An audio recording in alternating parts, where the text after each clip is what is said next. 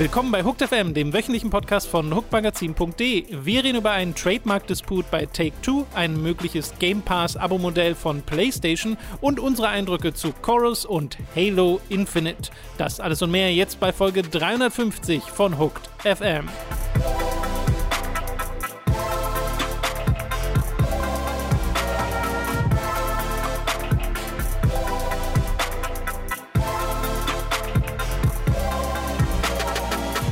Wir begrüßen euch bei einer neuen Folge Hooked FM. Ich bin Tom und neben mir sitzt der Robin. Hallo Robin. Guten Tag, Hooked FM. Ich freue mich sehr, bei Tom zu sein. Hast du mich quasi oder nee, du Ja, hast uns kleiner- quasi, quasi begrüßt. Kleiner gerade. Gag, den ich gemacht habe. Es ist Folge 350. Wir reden über Review-Eindrücke zu Halo Infinite. Oh. Wir reden über Chorus. Wir reden Oh. über äh, Spiele im Dezember. Es ist jetzt auch Dezember. Die Zeit vergeht super schnell. Es gibt also mehrere Gründe, weshalb wir uns freuen können auf diesen Podcast. Ich bin Mhm. schon sehr gespannt auf das, was du zu Halo zu sagen hast. Mhm. Aus Gründen, äh, unter anderem, weil ich schon weiß, was du zu sagen hast.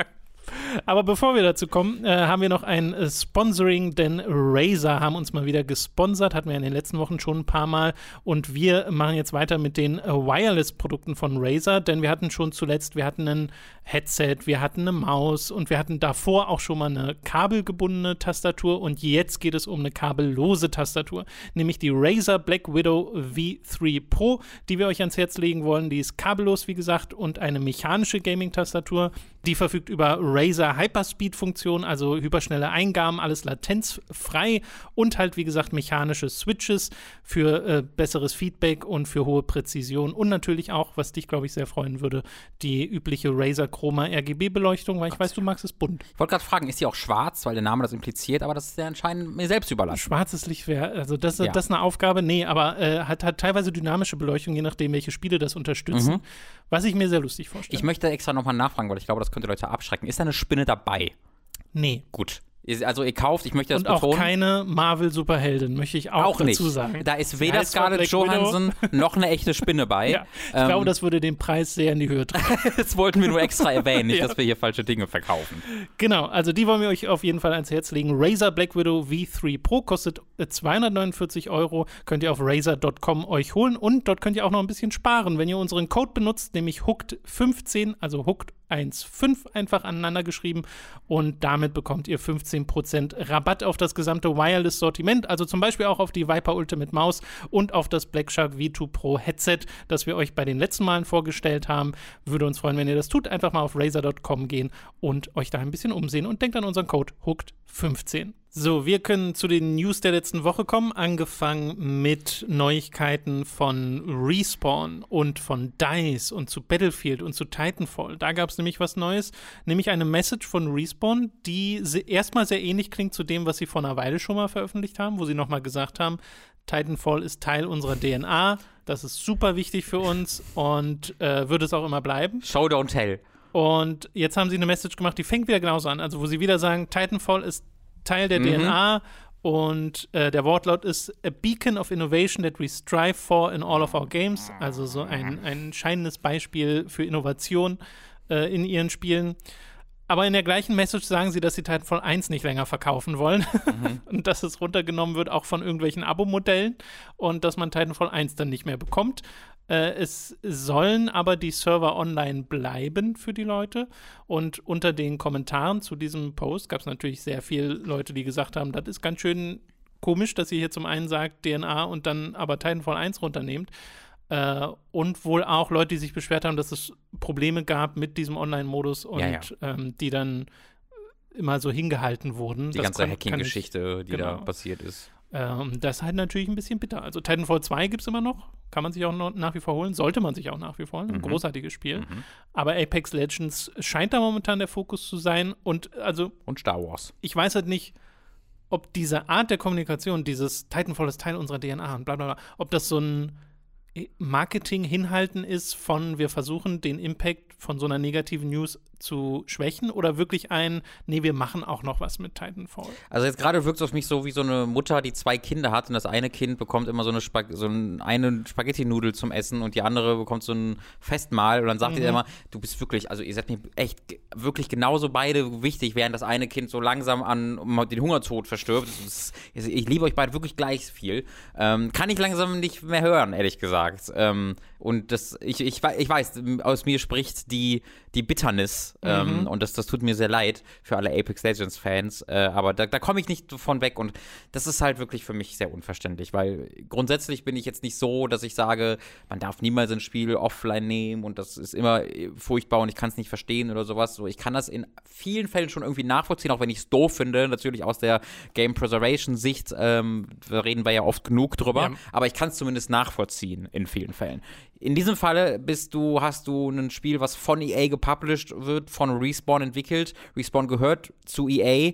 Das hat sich nichts dran geändert es gibt keine Lizenzkosten, ihr habt keine Marken da drin. Da, das ist einfach an, liegt einfach an denen. Und der offensichtliche einzige Grund, der mir in den Sinn kommt, ist ja, es gab viele Probleme mit dem Online-Modus, mhm. mit Hackern äh, und es wurde immer darum gebeten, dass sie was daran machen. Sie haben nie was dran gemacht und haben sich jetzt dazu entschlossen, der einfachere Weg ist, den Stecker zu ziehen. Und ich halte es für sehr unwahrscheinlich, dass es noch allzu lange dauern wird, bis nicht den Servern dann das Gleiche passiert. Mhm. Ähm, weil du kannst ja das eine machen, du, du nimmst das von den, von den verschiedenen Plattformen herunter. Dadurch verhinderst du, dass jemals wieder neue Spieler dazukommen, was natürlich schon nur sehr wenig der Fall gewesen sein wird, weil es ja Titanfall 2 nun einmal gibt.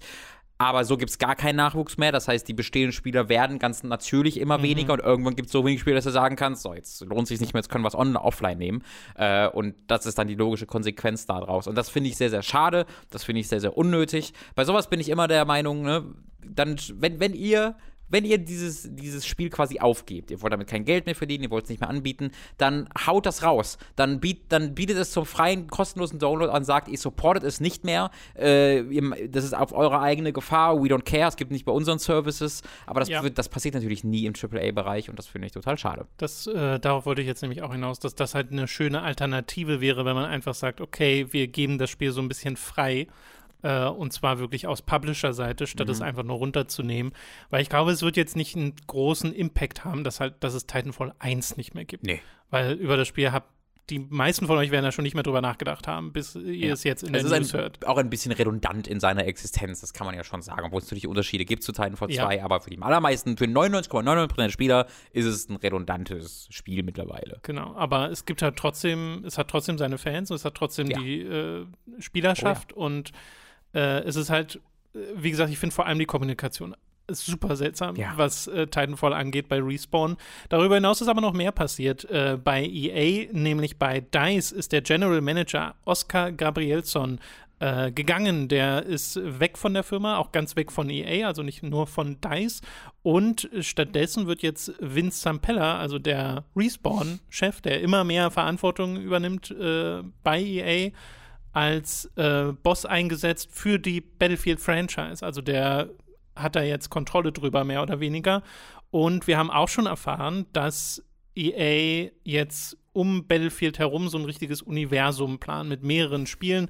Da gibt es schon Sachen wie einen Mobile-Titel, von dem man weiß, da gibt es Sachen von einem Free-to-Play-Titel, der in der Gerüchteküche ist und ein Team, das gebaut wird, äh, angeführt von Marcus Leto, einen ehemaligen Halo- und Bungie-Entwickler, äh, in Seattle, die ein neues Battlefield entwickeln sollen. Da sollen auch neue Projekte im 2042-Universum entstehen. Endlich. Also sie wollen das ein bisschen aufweiten und das alles parallel zu den Problemen, die ja Battlefield 2042 mhm. gerade hat. So wie ich das mitbekommen habe, hat das ja auch mit Bugs zu kämpfen und äh, mit Startproblemen. Ist sehr, sehr unbeliebt tatsächlich. Ja. Äh, also ähm, hat auch mittlerweile wirklich ordentlich schlechte Kritiken. Wenn du dir den du Durchschnittswert anguckst, ist ziemlich krass für so einen großen AAA-Mehrspieler-Shooter. Ähm, und die Fans, da kommt es noch schlechter weg. und das, das ähm, hatte sich so ein bisschen angekündigt in den letzten Wochen äh, vor Release, aber dass es so schlimm wird, hätte ich dann auch nicht erwartet. Ja, und ich weiß auch nicht, wie viel. Also, es ist wieder so ein Ding. Das kann diese Art Spiel sein, mhm. bei der in drei Monaten dann alles tippitoppi ist und dann ist es ein super Spiel. Das hat halt einfach nur einen scheiß Launch. Ja. Aber es scheint auch so ein bisschen Tradition zu sein bei Battlefield, oder? Haben die nicht ganz oft Launch-Probleme? Die haben, das ist tatsächlich, ich glaube, Battlefield 5 war das einzige, was ähm, relativ easy, Okay. vielleicht war es auch eins, eins von beiden. Aber ja, das ist ja legendär bei Battlefield 4 zum Beispiel, dass äh, quasi, un, das quasi nicht spielbar war, als es rauskam. Und mittlerweile ist es so, dass der Gold Standard, dem alle so hinterher trauern, Battlefield 4, und das war ja dann der Gedanke, dass das hier quasi Battlefield 4 2 wird, was ja wobei Battlefield 4 ja schon Battlefield 3 2 war quasi. Ähm, und das äh, ist dann leider nicht gelungen. Ich bin aber auch bei den News, also für m- ich, ich, ich finde das alles, das klingt nicht besonders toll. Äh, zusätzlich hat Tom Henderson, was so ein, ein, ein Schreiber ist, der auch bei IGN ab und zu mal tätig war äh, und der sehr, sehr viel zu Battlefield äh, liegt und auch korrekt liegt, der hat jetzt angekündigt und hat selbst gesagt, mit dem Grain of Salt, also nicht, also es kann sein, dass das auch sich als unwahr herausstellt, aber er ist schon sicher genug, dass er das raustweetet, äh, gesagt, dass das konkrete nächste Projekt sogar konkret ein Hero-Shooter sei im Battlefield-Universum, was halt nicht weiter von dem entfernt sein kann, was die Leute wollen, was Battlefield-Fans von Battlefield wollen. Ähm, das ist ja so ein bisschen auch einer der Kernkritikpunkte mit den Spezialisten, die so ein bisschen Hero-Shooter-Charakter haben. Und statt dann wieder ein bisschen davon wegzugehen, geht man noch mehr dahin. Ähm, und dann dazu auch noch diese, diese Verantwortungserweiterung von Vincent Pellerbas, ne? Finde ich auch ein bisschen schade, ehrlich gesagt, weil mittlerweile ist er ja so weit weg vom Spieleentwicklung, wie man so sein kann. Er ist ja komplett nur noch ein ausführender Produzent, ein Executive, der die großen Fäden quasi zieht, aber nicht mehr bei der Spielentwicklung selbst aktiv dabei ist. Und äh, das finde ich schade. Also ich hätte, ich würde mich eher freuen, wenn Vincent Peller das Titanfall-Team leiten würde. weißt du? Ähm, da würde ich persönlich mich mehr darüber freuen. Ich halte Vielleicht das alles. macht er das ja und wir wissen es noch nicht. Vielleicht macht er das heimlich im Hintergrund. Ich kann es mir mit so viel Verantwortlichkeit nur schwer vorstellen, dass er irgendein konkretes Spiel noch Ja, ja, ähm, überblickt. Ich finde, das klingt alles nicht so toll. Ich finde, Battlefield, eine der tollsten Sachen ist dieses, wir haben hier voneinander losgelöste Spiele mit unterschiedlichen Szenarien und Mhm. du weißt nie so ganz, was das nächste ist und das finde ich ziemlich spannend und cool. Das, was nie funktioniert hat, war Geschichte zu erzählen, Charaktere zu schreiben. Das war immer Kacke äh, in Battlefield mit der Ausnahme Mhm. von Bad Company. There we go. Ähm, aber Bad Company, wo haben sie ja, das kennt DICE nicht mehr, wissen sie nicht, was das ist. Äh, es gibt ein Interview, ein paar Jahre alt jetzt schon mit DICE, wo die selbst sagen, wir wissen, wir wissen, wir wir fragen uns, warum Leute Bad Company 2 so gerne mögen. Das haben wir bis heute nicht ganz rausgefunden. So, great. Ähm, und das äh, stimmt mich nicht besonders zuversichtlich für die Zukunft von Battlefield, wenn ich Hero Shooter höre, wenn ich Connected Universe Ja, ja. höre, wenn ich neue Geschichten im 2042-Universum höre. So, das, das, das interessiert mich alles überhaupt gar nicht. Ich glaube, sie streben halt ein bisschen die Vielfalt an, die Call of Duty hat in seinen Releases jetzt mit Warzone und den jährlichen Dingern und den verschiedenen Sub-Franchises Mhm. in Call of Duty. Äh, das könnte ich mir ja auch vorstellen. Und wir waren schon mal ein bisschen dort mit Bad Company und mit dem, das gab schon mal ein Free-to-Play Battlefield Heroes, Heroes. hieß das, glaube ich, genau, Mhm. mit dem Comic-Stil und so. 1943 gab es ja auch. 1949 gab es noch, genau. Also sie haben da ja auch schon mal so ein bisschen andere, so ein bisschen ausgezweigt, aber inwiefern das jetzt nochmal klappen wird, ist, ist halt fraglich, vor allem wenn man es nur als Plan kennt. Mhm. Also wenn du dann wirklich Spiele vor dir hast und vielleicht ist ja dieses neue Ding, was da in Seattle entsteht, ein richtig cooles Teil und Schon. vielleicht funktioniert auch ein Hero-Shooter. Vielleicht sogar besser als separates Spiel, als jetzt so halbherzig integriert in Battlefield, Ja. der Hauptfranchise. Das ist für mich das Problem. Ich finde, solche Pläne müssen aus einem Momentum herauskommen. Die müssen auf einer Position der Stärke herauskommen. Und wenn du gerade ein Hauptspiel released hast, was mit einem, also wirklich, wirklich schlecht ankommt. Äh, und dann halt Dinge anzukündigen, was man alles für neue krasse Erfahrungen in diesem Universum bringt. Ja, wer soll denn sich denn dafür dann gehypt sein? Wenn man das hat, was man, wenn man die, die Kernerfahrung bedient hat, dann kann man das machen. Aber jetzt gerade ist doch wirklich die Zeit dafür, diese Kernbedienung, äh, diese Kernerfahrung zu bedienen. Erst einmal die Fans dieses Franchises, die das am Laufen halten, zu beglücken und dann diese große Erweiterung zu starten. Und ich finde, dadurch, dass das nicht geglückt ist, hat das alles so einen, so einen negativen Nachgeschmack. Obwohl das cool sein kann und sowas. Ich finde auch diese Hero-Shooter-Sache ist äh, gefühlt sieben Jahre zu spät. Das wirkt wieder sehr reaktiv äh, auf, auf alles.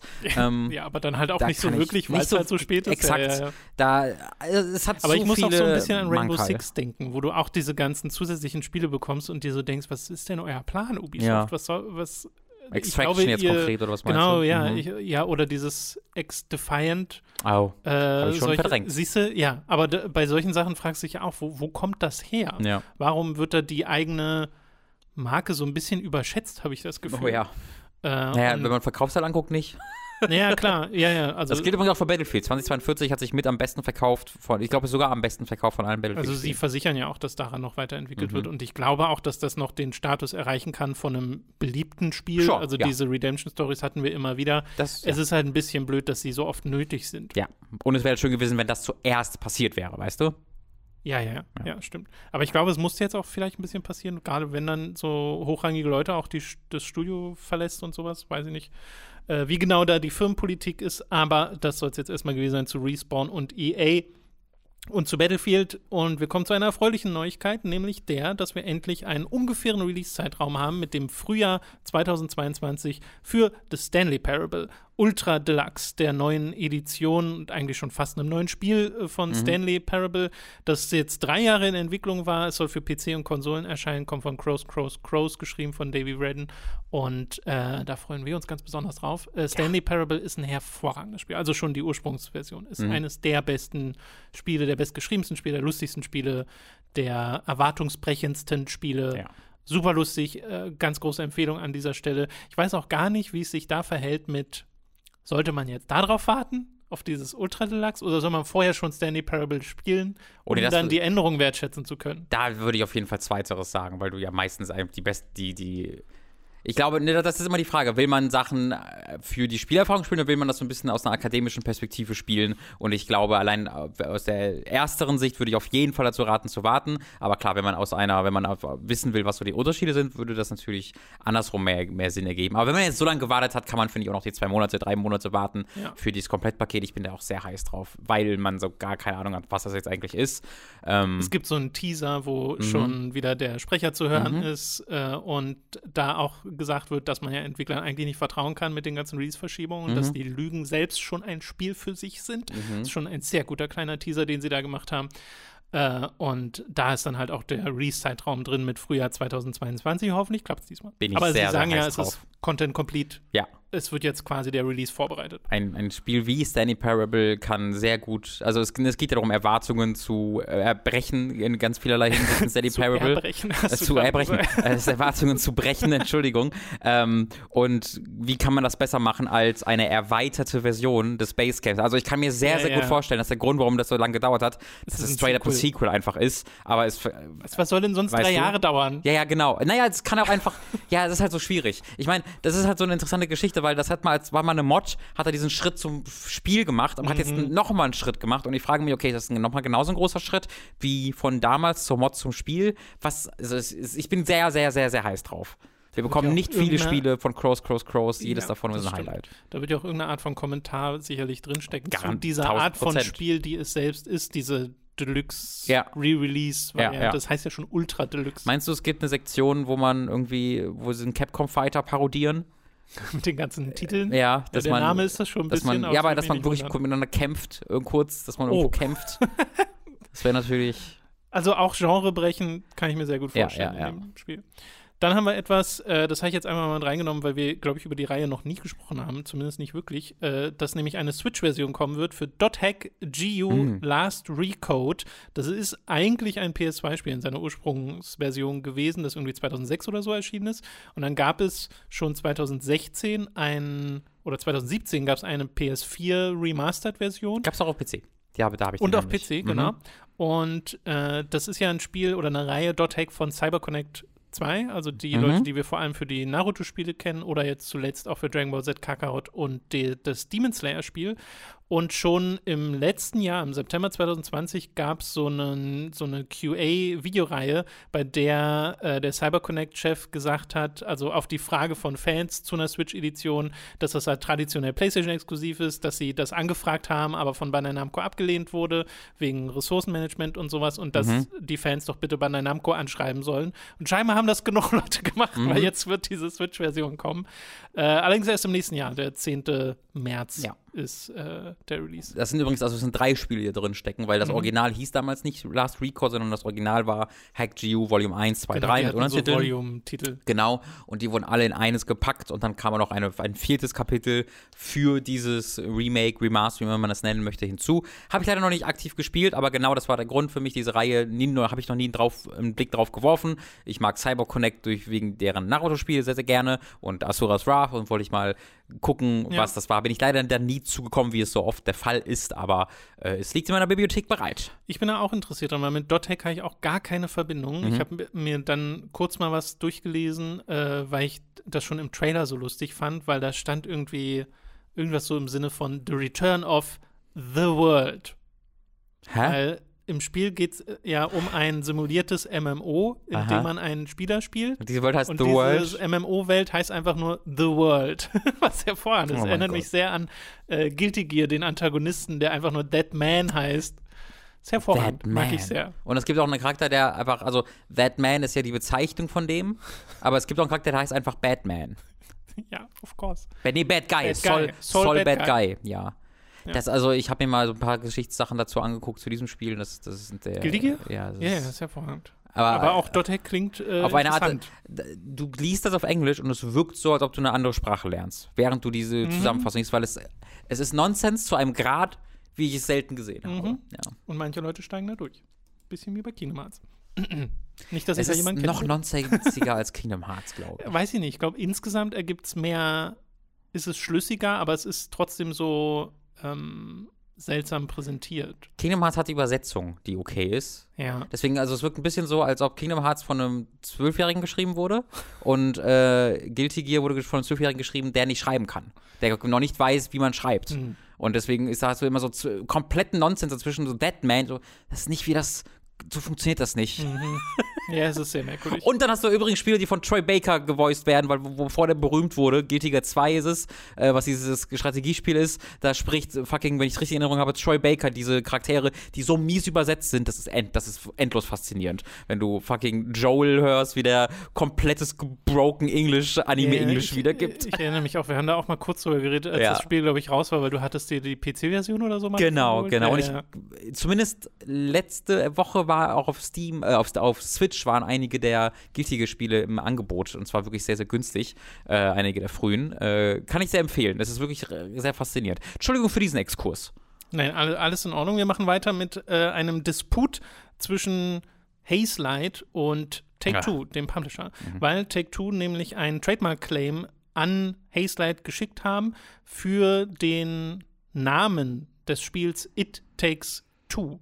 Äh, was jetzt nicht bedeutet, dass sie das irgendwie nicht mehr verkaufen können oder sowas, alle, so wie ich das verstanden habe, sondern es geht einfach nur darum, dass sie den Namen nicht schützen können. Das heißt, sie können sich dann noch auf Copyright verlassen, aber sie können den Namen selbst nicht schützen, äh, weil ne, denn, das Spiel heißt It Takes Two und der Publisher heißt Take Two Interactive und darauf basieren die ihren Claim, was auch eine ziemliche Masche ist von Take-Two, weil die selbst so Sachen gemacht haben wie, ähm, also es gibt einen sehr schönen Eurogamer-Artikel dazu, sucht man nach Eurogamer und äh, Take-Two, dann findet ihr den, das ist äh, da sehr schön aufgeschlüsselt, weil da auch so Beispiele drin sind, dass Take-Two auch so, eine, so einen Claim an die Musikfirma Think Like a Rockstar geschickt haben, die so ähm, äh, Musikinterpreten für Live-Performances buchen und so ein Kram. Äh, wo die dann auch gesagt haben, nee, dürft ihr nicht trademarken, Ja. weil da ja Rockstar drin steckt Ja. von Rockstar Games. Äh, und das ist ganz verrückt. Also da gibt es noch mehr Beispiele dafür. Und äh, da wird auch ähm, Hoke äh, zitiert, so ein jemand, so, so ein ähm, na, Gesetzesexperte, der sich auskennt mit der Rechtelage und sowas. Und äh, der meinte auch, dass Take-Two da mega aggressiv sind im Vergleich zu anderen Firmen. Oh ja. Das, was andere Firmen so in sechs, sieben Jahren an Claims zusammenbekommen, kriegen die irgendwie in einem hin. Mhm. Äh, und äh, das ist ziemlich krass. Es wird jetzt wahrscheinlich keine großen Auswirkungen haben für Hazelight, nehme ich mal stark an. Ich Es finde, geht halt einfach nur darum, dass sie den Namen nicht trademarken. ich raff gar nicht, wieso Hazelight und nicht EA da überhaupt so richtig, weil äh, ist ja ein EA gepublishedes Spiel. Ich hätte voll gedacht, dass allein deswegen das schon kein Thema sein kann, weil EA halt sagt, bitte was? Wir sind EA. Ähm, aber anscheinend ist das ja gar nicht der Fall. Ich hätte nie gedacht, dass ein von EA gepublishedes Spiel da überhaupt, dass das zugelassen werden würde, dass sowas in die Öffentlichkeit Ja. dringt äh, in dieser Form. Also genau wie da die Position ist, weiß ich gerade auch nicht, Ja. aber ich würde jetzt mal annehmen, dass die Namensrechte und oder beziehungsweise die Rechte am Spiel selbst immer noch bei Hazelight liegen, obwohl es von EA gepublished Mhm. Kann ist. sein, ja. Ähm, ich, ja, das ist, wir haben uns schon oft genug über die ähm, unternehmerische Seite von Take-Two ausgelassen und die anwaltlichen Dinge, die da ähm, veranstaltet werden. Das ist sehr, sehr, sehr, sehr unangenehm und komplett unnötig und schlecht für die Industrie und äh, furchtbar. Ja, wie blöd es auch ist. Wie, also die gehen ja mit verschiedenen Sachen vor. Ne? Rockstar ist nur so ein Beispiel, aber takes, take, also It Takes Two. Ich glaube, ich habe noch nicht einmal drüber nachgedacht, dass das ja Take Two drin hat, Nee. vom Publisher Take Two, Ja. weil es in so einem anderen Kontext stattfindet. Äh, Und darauf verlassen die sich nicht, sondern sagen halt, nö, nö, nö, wir schicken da schön mal unser Mhm. Schreiben hin und dann äh, geht's los.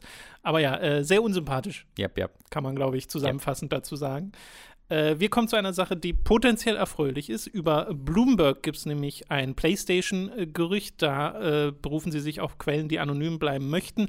Die besagen, dass PlayStation einen ähnlichen Serviceplan zu Game Pass oder zumindest einen Konkurrenzservice. Äh, der Plan ist es nämlich, scheinbar PlayStation Now zu verschmelzen mit PlayStation Plus und da so ein dreistufiges Abo-Modell draus zu basteln, das erwartet ist für den Frühling 2022. Und man soll jetzt nicht damit rechnen, dass First-Party-Spiele da zum Release drin auftauchen. Also ganz so krass wie Game Pass will Sony dann scheinbar da doch nicht mit werden. Aber was in diesem Artikel bereits drinsteht, ist, dass es möglicherweise in dem höchsten dieser Stufen, dieser Abo-Modellstufen, äh, PlayStation 1, PlayStation 2, PlayStation 3 und sogar PSP-Spiele geben wird innerhalb dieses Modells. Die Frage ist dann natürlich, oder also eigentlich ist es gar keine Frage, es werden dann ja höchstwahrscheinlich gestreamte Spiele sein. Würde ich jetzt mal stark davon ausgehen, wenn sie das mit PlayStation Now verschmelzen.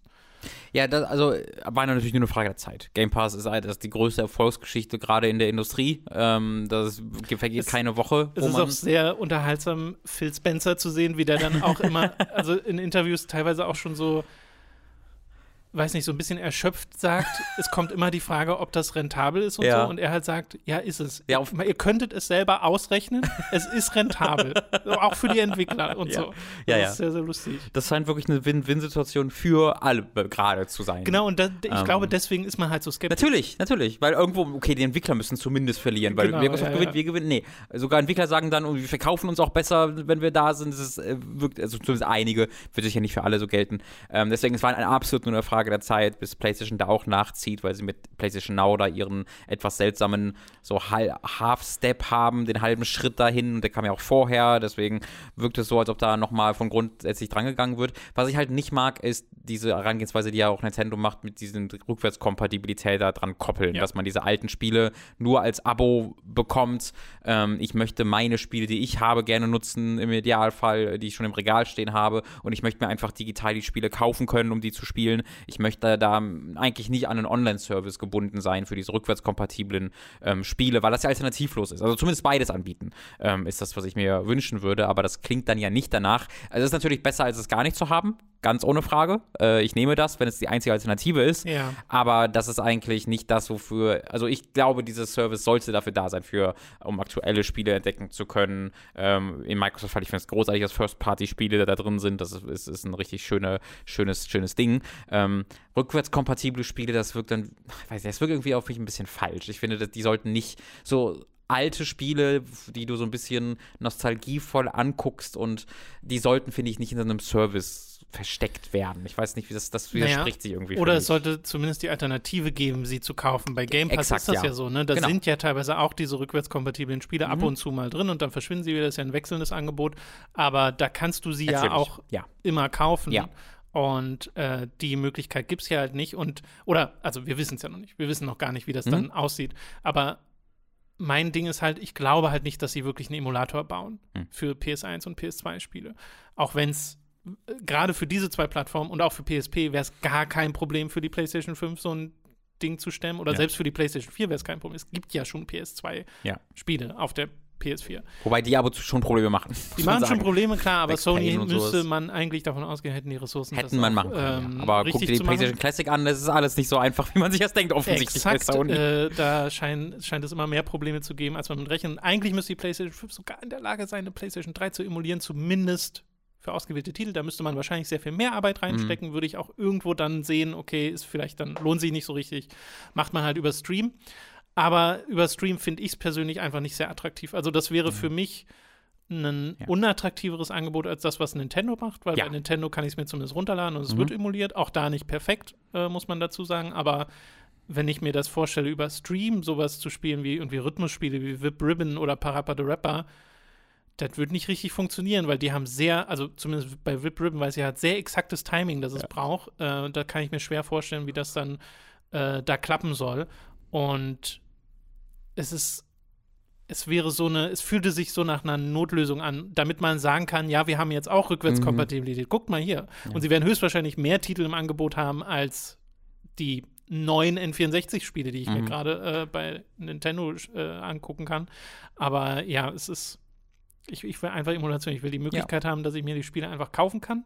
Beziehungsweise, nee, eigentlich müsste es so sein, dass ich mich irgendwann einlogge auf der PlayStation 5. Ich habe einfach Zugriff zu den Dutzenden PS1 und PS2-Spielen, Ja. die ich mir bereits gekauft habe im PlayStation 3. das sollte Store. eigentlich Selbstverständlichkeit sein. Es ist ein bisschen verrückt, dass es nicht der Fall Ja, ist. und für, wie gesagt, für PS1 und PS2-Spiele wäre es auch kein großer Aufwand. Ja. Weil das ist für die Konsolen absolut möglich. Äh, und in dem Artikel von äh, Bloomberg steht ja auch drin, das ist für PS4 geplant und für PS5. Also es Mhm. ist noch für beide Plattformen ein Service, den Ja. es dann geben soll.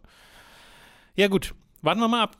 Also ich könnte mir vorstellen, Es noch dass das werden. Anfang 2022 dann angekündigt wird und dann relativ schnell an den Start geht. Sure, Ich würde jetzt ja. nicht mehr damit rechnen, dass wir es dieses Jahr noch Nee, hören. Es sei denn, also es ist Teil der Game Awards. Klar, Game Awards erschien mir meistens immer wie so das Microsoft-Ding. Da scheint Microsoft vor allen Dingen ihre Sachen enthüllen zu wollen. Äh, Oder vom- Kojima. Und Kojima, genau. ähm, deswegen glaube ich auch eher nicht. Ja, zu den Game Awards kommen wir jetzt auch noch als letztes äh, für die News der letzten Woche, denn da gab es ein bisschen Kritik an äh, Jeff Keighley äh, und seine Game Awards.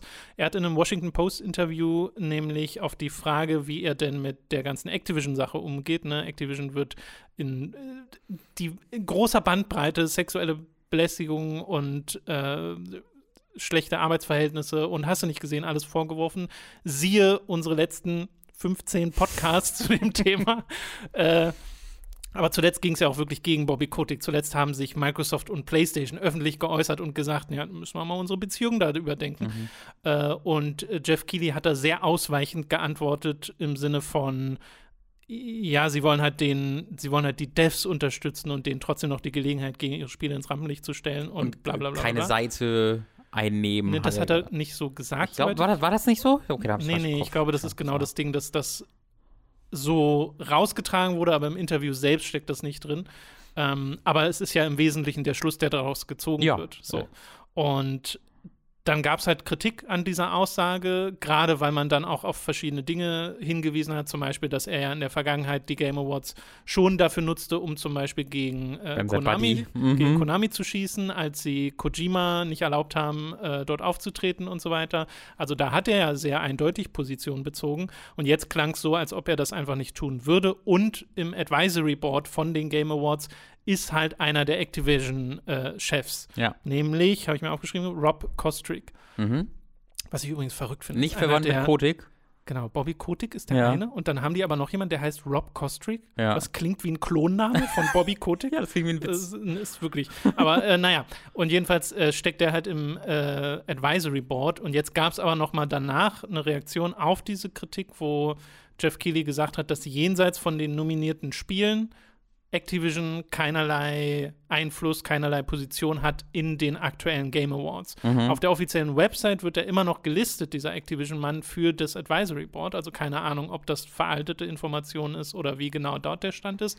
Aber äh, er sagt in seinem Twitter-Thread nochmal, Game Awards kein Platz für Misshandlungen und äh, den ganzen Scheiß, der jetzt Mhm. auch äh, Activision vorgeworfen wurde. Aber er sagt nicht spezifisch, das hier wurde Activision vorgeworfen. Nee, es ist Also es ist so ein, immer noch ein drumherum Ja, ja. navigieren und in diesem Washington Post-Interview sagt er auch, wir müssen vorsichtig sein, wie wir hier Ja. das Ganze navigieren. Und jetzt fordern natürlich auch viele Leute, dass er, weil er ist ja in einer Verantwortungsposition einfach mit den Game Awards, die er hat und er hat diese große Show und er hat sie ja auch in der Vergangenheit durchaus auch mal genutzt, um positiv Die letzten Jahre eigentlich immer. äh, genau Ja. bestimmte Stimmen äh, zu erheben Ja. und für Diversität einzutreten Genau. und äh, für Zugänglichkeit einzutreten und so. Also wir hatten ja das Gefühl, dass das eher besser wurde. Und dann gab es so Sachen wie, okay, Naughty Dog gewinnt Best Direction für Last of Us 2 Mhm. inmitten der ganzen Kritik zum, äh, zu, zum Crunch, Ja. was ja im letzten Jahr ganz groß war. Äh, ja, aber das ist so die Es ist- Situation. Was du halt sonst bei den Game Awards siehst, das ist halt sehr so corporate-friendly Ja, äh, Diversität. Ne? Du hast dann diese Einspieler, die ja auch von Facebook Gaming, glaube ich, zumindest einige Jahre lang gesponsert Ja, wurden, mhm. wo es genau um diese Programme geht, die die Diversität in Videospielentwicklung fördern sollen. Ähm, und das, da trittst du ja niemandem auf die Füße. Niemandem. Alle sind davon. Alle, applaudieren da und sagen, schön, tritt cool, cool, auch cool. damit Leuten auf die Füße. Äh, Schon, aber, also ja, aber niemanden in, der in dieser Corporate Welt. Ja, also jeder Geschäftspartner und all, alle, mit denen Geoff Mhm. Keighley da redet, sagt cool, cool, ja, ja, ja, das heißt alle gut aussehen. Ähm, und das ist halt hier nicht mehr der Fall, sondern hier ist einer der ein zentraler Geschäftspartner, dem musst, dem musst du hier auf die Füße treten, ansonsten ist es, kommst du nicht gut weg, weil es halt einfach um diese sehr offensichtlichen Themen gibt, die eigentlich die nur eine Seite zulassen, nämlich die Seite, die dagegen aus, sich au- ausspricht. Ähm, und das, das macht er halt auch, ich finde, das macht er auch immer noch nicht in seinem Statement dazu, weil die sagt, okay, Activision Blizzard kommt nicht weiter vor, bis auf die Nominierung. Aber sollten die vorher weiter vorkommen, wurden die ausgeladen? Das scheint mir, also das wissen wir nicht, aber das hat er jetzt zumindest nicht gesagt. Und ich glaube, das ist dann ein sehr einfaches Statement, wo so, ah, die, kommen ja sonst eh nicht vor, dann betonen wir das nochmal.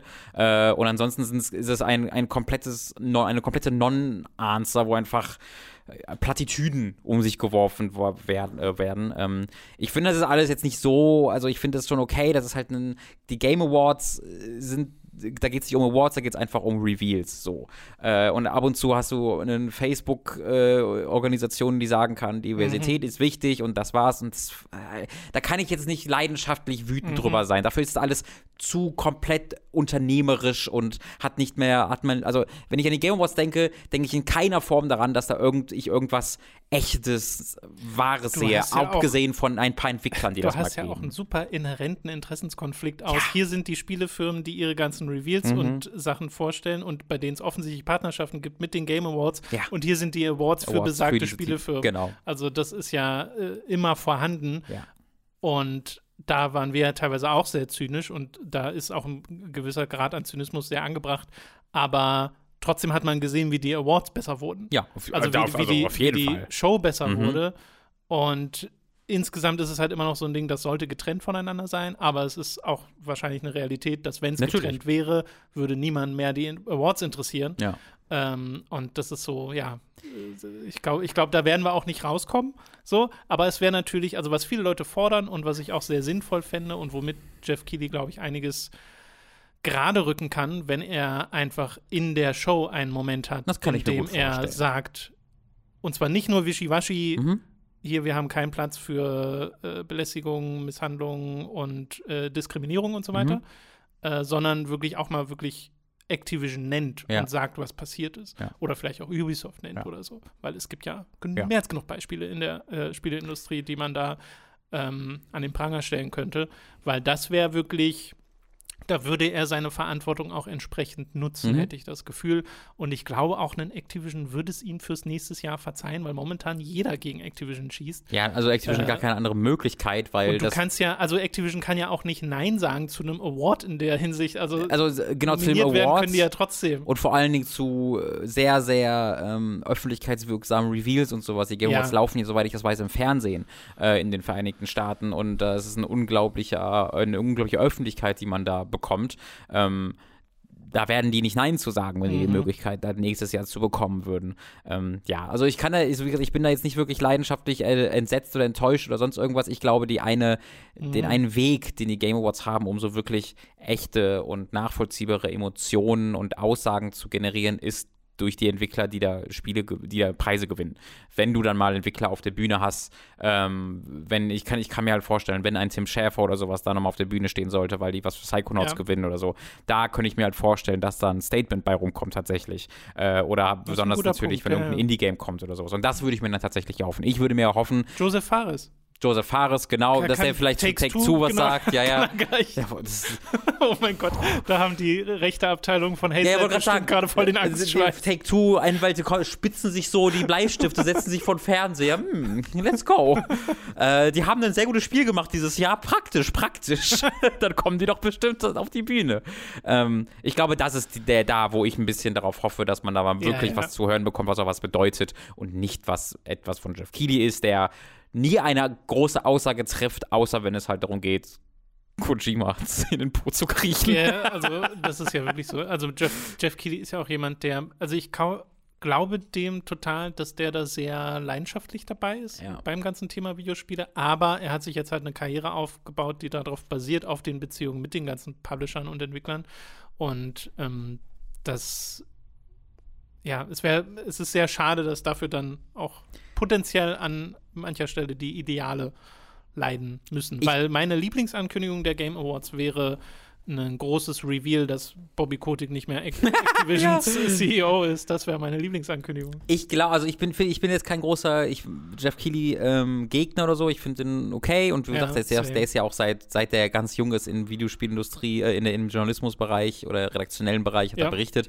Ähm, ich glaube aber, Jeff Keighley könnte mit exakt der gleichen Begeisterung, mit der er hier Videospiele ähm, ankündigt und sagt so, wow, dieser neue Reveal, mir auch NFTs anbieten. äh, ich glaube, das könnte der exakt genauso gut ähm, und würde das mit der gleichen Leidenschaft machen. Ähm, das, diesen Vibe kriege ich da von ihm. So, so, so corporate ist das alles für mich mittlerweile. Ich- ist, Vielleicht weißt du, ist was auf ich da jeden Fall meine. sehr corporate. Das, das stimmt auf jeden Fall. Gut, damit sind wir durch äh, mit den News für diese Woche. Es ist wieder Zeit für eine kleine Werbepause. Zuallererst sei da Audible erwähnt. Mit dem Link audible.de slash hook bekommt ihr dort ein kostenloses Probeabo. Damit erhaltet ihr euer erstes Hörbuch für lau, das ihr auch über dieses Probierabonnement behalten könnt. Also merkt euch audible.de slash hooked. Für Amazon haben wir ebenfalls einen Affiliate-Link, über den ihr Kram beim Online-Händler bestellen könnt. In der Beschreibung verlinkt haben wir euch die aktuellen Konsolen. Von dort könnt ihr aber auch nach anderen Dingen weiter shoppen. Und wo wir gerade beim Shoppen sind, unser Merch. Wie wäre es etwa mit einer Tasse mit schickem Hooked-Logo oder Shirts, Mauspads und Co. mit Comic-Designs von uns. Das gibt es alles bei unserem Get Shirts Shop. Also schaut doch mal vorbei. Ebenfalls vorbeischauen solltet ihr auf unserem YouTube-Kanal von Hooked, unserem Let's Play-Kanal Time to 3 und unserem Twitch-Kanal Hooked Live. Bei Twitch streamen wir jeden Mittwoch um 10.30 Uhr und jeden Donnerstag um 18 Uhr. Am Mittwoch habe ich einen Blick geworfen auf Dungeon Fighter Online, das 2D-Prügel-MMO, auf dem das kommende Arc System Fighting Game DNF Duel basiert. Die Aufzeichnung findet ihr auf Time to 3. Dort startet heute auch das neue Let's Play zum dritten Ace Attorney. Am Donnerstag gab es wiederum eine weitere Runde Mehrspieler-Chaos in Mario Party Superstars mit Mats. Die Aufzeichnung davon gibt es auf dem Hooked YouTube-Channel. Da findet ihr auch Robins neue Video-Review zu Halo Infinite und ein Video von mir, in dem ich versuche, aus einer Tastatur und einem Arcade-Stick den besten Prügelspiel-Controller aller Zeiten zu basteln. All das wird erst durch eure Unterstützung auf patreon.com und steady.de möglich. Wir freuen uns auf euren Support. Alle relevanten Links findet ihr in der Beschreibung. Das war's mit der Werbung. Wir kommen zu den Spielen, die wir in der letzten Woche gespielt haben. Und bevor wir mit Halo beginnen, möchte ich noch einmal ein paar Worte verlieren zu Chorus. Meinst du Korps? Ja, genau, Roll.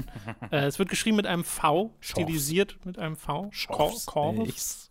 Äh, das, äh, ich glaube, da sind die. Ich kann mir sehr vorstellen, dass die Devs da immer mit den Augen rollen, wenn man das nennt. Ja, hätten sie vielleicht nicht einen V statt ein O benutzen sollen, die Devs. Das ist meine schuld, Meinung ja. dazu. äh, ich war, also ich habe mich gefreut auf das Spiel. Das kommt ja von einem, ich glaube, Hamburger Entwicklungsstudio. Und Ja, das sind ja die Macher von Galaxy on Fire, hieß es, glaube ich, ne? Genau, von diesen Mobile schon. Games, ja. Genau. Und in den Trailern sah das halt super cool aus. Also erst erstmal mag ich total den optischen Stil von Mhm, dem Spiel. ja. Du spielst ja da Nara, so eine Pilotin, die einmal einem Kult angehörte, so einem Space-Kult Mhm. und dann da was sehr Schlimmes gemacht hat. Also sie ist halt schuld für die Zerstörung vom ganzen Planeten. Äh, und Mein Gott. da wurde danach aber eine immer. Abtrünnige und hat sich dann zum Guten gewendet und jetzt von Schuld geplagt und so weiter und so fort. Aber auch so diese ganzen teilweise religiösen Bilder, die man da sieht von den äh, Space-Stationen oder äh, dem Schiffsdesigns und so, das fand ich alles ziemlich cool. Mhm. Äh, und jetzt habe ich es gespielt und es ist ein Zwiespalt aus der einen Seite, dass ich das Gameplay wirklich cool finde. Mhm. Also es ist ja ein Weltraum-Kampfspiel, von denen gibt es nicht so viele. Mhm. Und es ist ein Actionspiel wirklich. Also es simuliert jetzt nicht groß äh, die Physik von tatsächlichen Weltallgegebenheiten, so wie das manche andere Spiele dieses Genres tun, sondern sagt wirklich, nee, wir sind ein Actionspiel. Spielt, spielt sich alles sehr direkt Äh, fühlt sich alles sehr snappy an. Und äh, die Seite mag ich auch total. Du hast so ein Schiff mit drei Hauptwaffenarten. Einmal so, ein, so eine normale Minigun sozusagen, dann eins, wo ein Laser, mit dem du die Schilde der äh, gegnerischen Schiffe platt machen kannst und einmal Raketen, Mhm. um dann zum Beispiel die Hülle der Schiffe äh, mehr Schaden daran zu machen.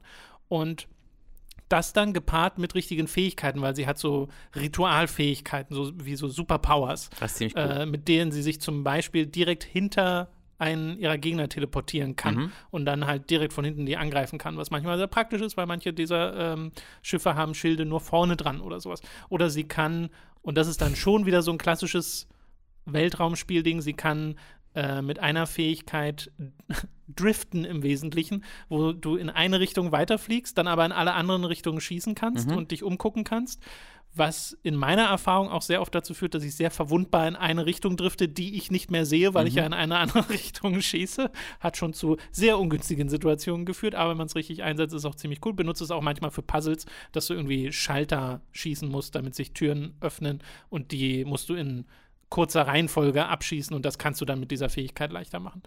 Äh, und diese Kombination aus diesen Fähigkeiten und äh, den Waffentypen, die du dann auch upgraden kannst, weil es gibt so ganz normale Waffen-Upgrades in, im Hangar, die du dir kaufen kannst und so weiter, äh, die funktioniert bei mir. Also das macht wirklich Spaß.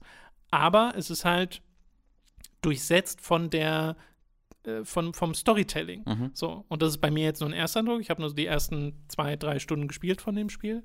Aber da dachte ich mir schon so, boah, das ist, erstmal ist es sehr viel Geschichte, aber dann ist es auch so dröge und so, so bierernst. Und du hast diese Nara, diesen Hauptcharakter, die halt die ganze Zeit entweder in einer sehr monotonen Stimme darüber redet, wie von Schuld durchfressen sie ist und wie sie jetzt versucht, die Sachen besser zu machen. Und dann aber auch das Geflüster ihrer inneren Stimme die ganze Zeit im Hinterkopf. Das Spiel flüstert gefühlt die Hälfte der Zeit mir ins Ohr.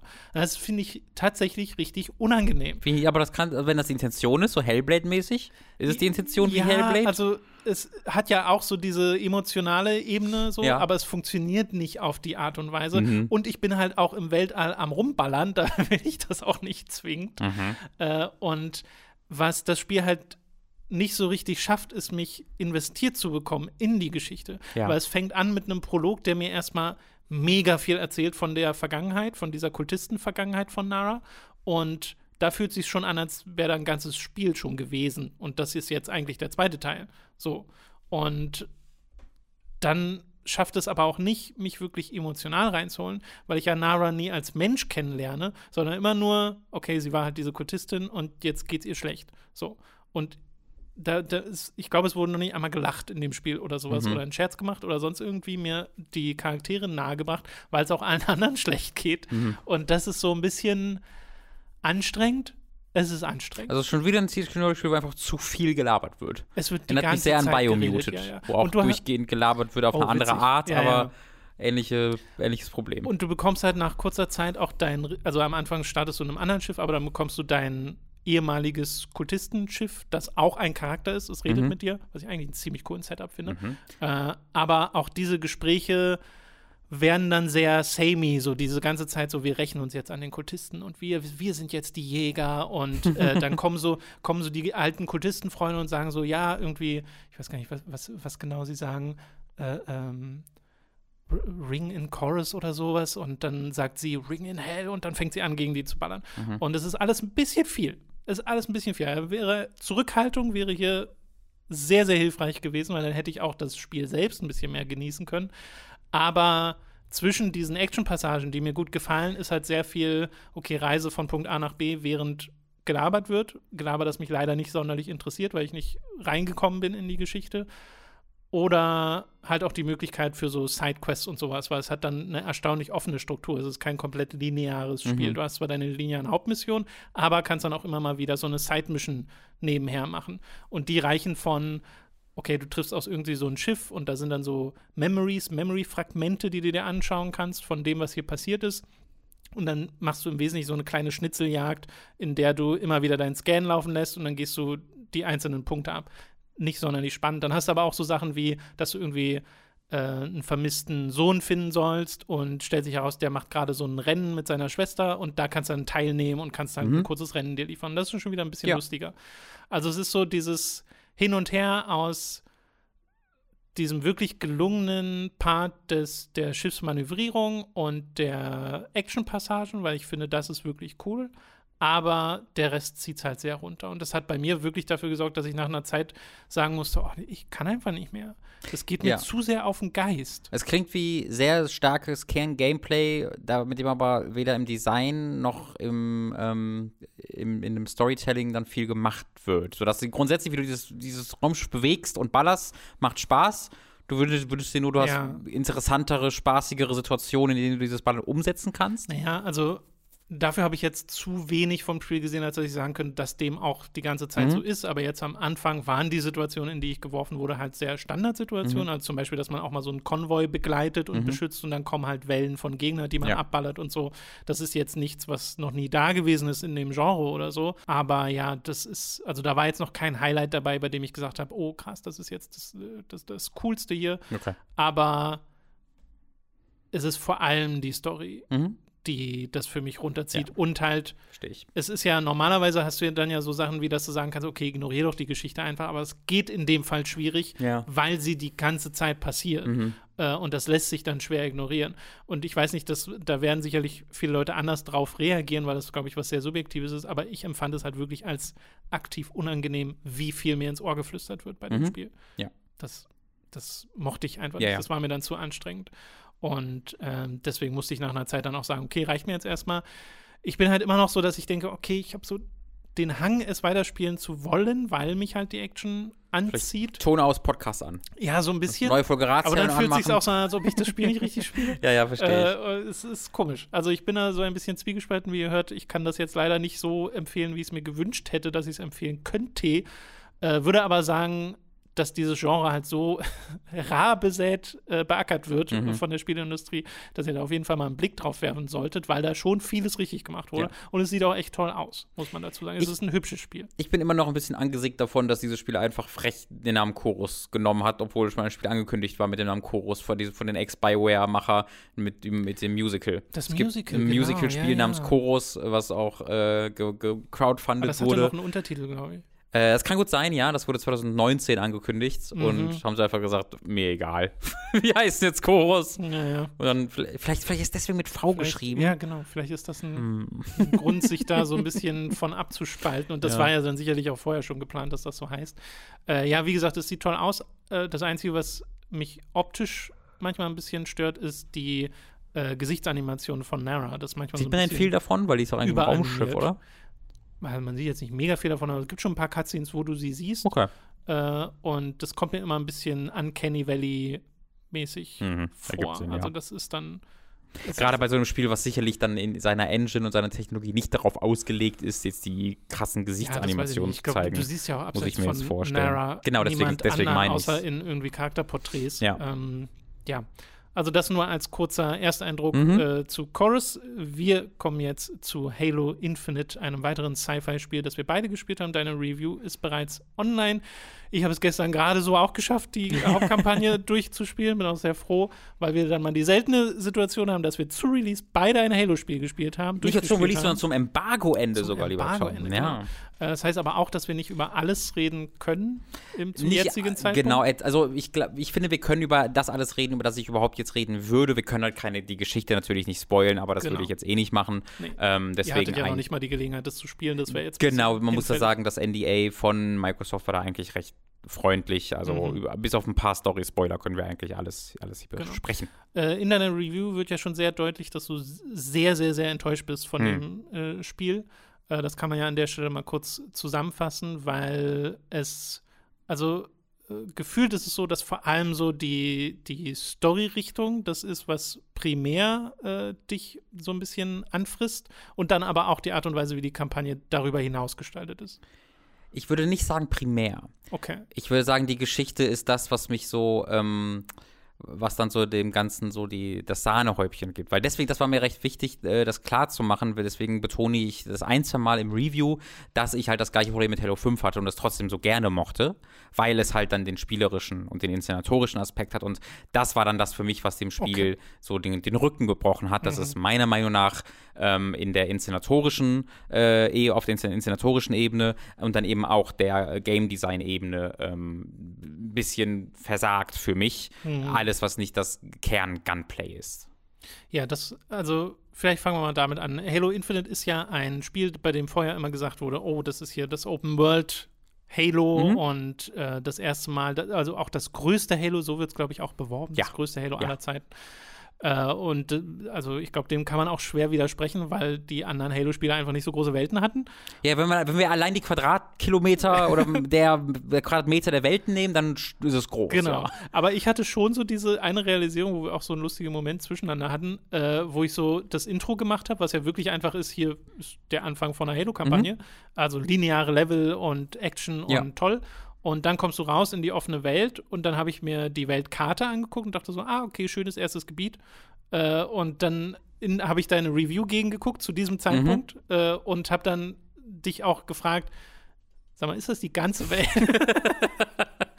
Weil es halt dann doch nicht so groß ist. Nee, also das wird einige so. Leute auch sicher einfach beruhigen, dass es jetzt nicht eine Assassin's Creed Open ja. World ist, äh, es ist überschaubar. Es ist sehr, sehr, sehr überschaubar. Ähm, und ich bin da ja auch im Kern voll eigentlich der Meinung, dass eine größere Welt, da haben wir schon so oft drüber geredet, dass das nichts ja. inhärent Tolles ist. Ganz genau. im Gegenteil. Ähm, sie machen halt leider sehr wenig äh, damit in, ja. in, Halo Infinite. Ich glaube, da sind wir uns sehr einig, ja, dass diese offene Welt oder wie auch immer sie sagen, das ist keine offene Welt, aber im Kern ist es genauso eine offene Welt, wie auch in einem Ubisoft-Spiel oder sowas eine offene Welt ist, dass du halt ähm, deine Mission hast, die du machst und die dann linear funktionieren, äh, mit, der, mit dem äh, Extrapunkt, dass in Halo die dann oftmals wirklich separat geschehen. Nicht wie in einem Assassin's Creed in der offenen Welt, mhm. sondern hier hast du dann ein separates Level, was geladen wird und dann mhm. lädst du wieder am Ende und bist dann wieder in der offenen Welt. Aber diese offene Welt für sich funktioniert schon im Zack genauso. Du hast dein Aussichtsturm-Äquivalent mit den Basen, die du hier befreist. Dann geht die Karte auf und alle Icons, die Umgebung, der Umgebung werden dir eingeblendet, wo du dann siehst, hier sind die sechs Aktivitäten, die ich um diese, oder also vier oder fünf, sechs Aktivitäten, die ich um diese Basis herum erledigen kann. Dann kannst du die machen, kannst zur nächsten Basis fahren und das ist, das ist ja. die offene Welt. Mehr ja, gibt es da eigentlich nicht zu tun. Nee, genau. Also da, also da, dafür würde man jetzt kein Kreativzeugnis ausstellen oder sonst irgendwas. Es ist halt, also sonderlich viel Zeit hatte ich einfach nicht, mich mit der Open World auseinanderzusetzen. Ich habe schon ein bisschen versucht, mhm. äh, mich so ein bisschen umzugucken und ein paar dieser Nebenbeschäftigungen zu machen. Äh, und habe da aber auch relativ schnell gemerkt, okay, die eine Basis fühlt sich jetzt nicht so groß anders an als die andere Basis ja. und sie sehen teilweise auch sich super ähnlich ja. gegenseitig. Und dann habe ich halt so Möglichkeiten, dass ich hier mal ein paar Marines befreien kann äh, an einer Stelle. Oder hier finde ich mal so ein bewachten kleinen Turm, den ich kaputt machen kann. Und dafür kriege ich dann wieder Ressourcen, mit denen ich mir so Sachen holen kann an meinen Basen, um äh, Fahrzeuge oder sowas zu beschwören.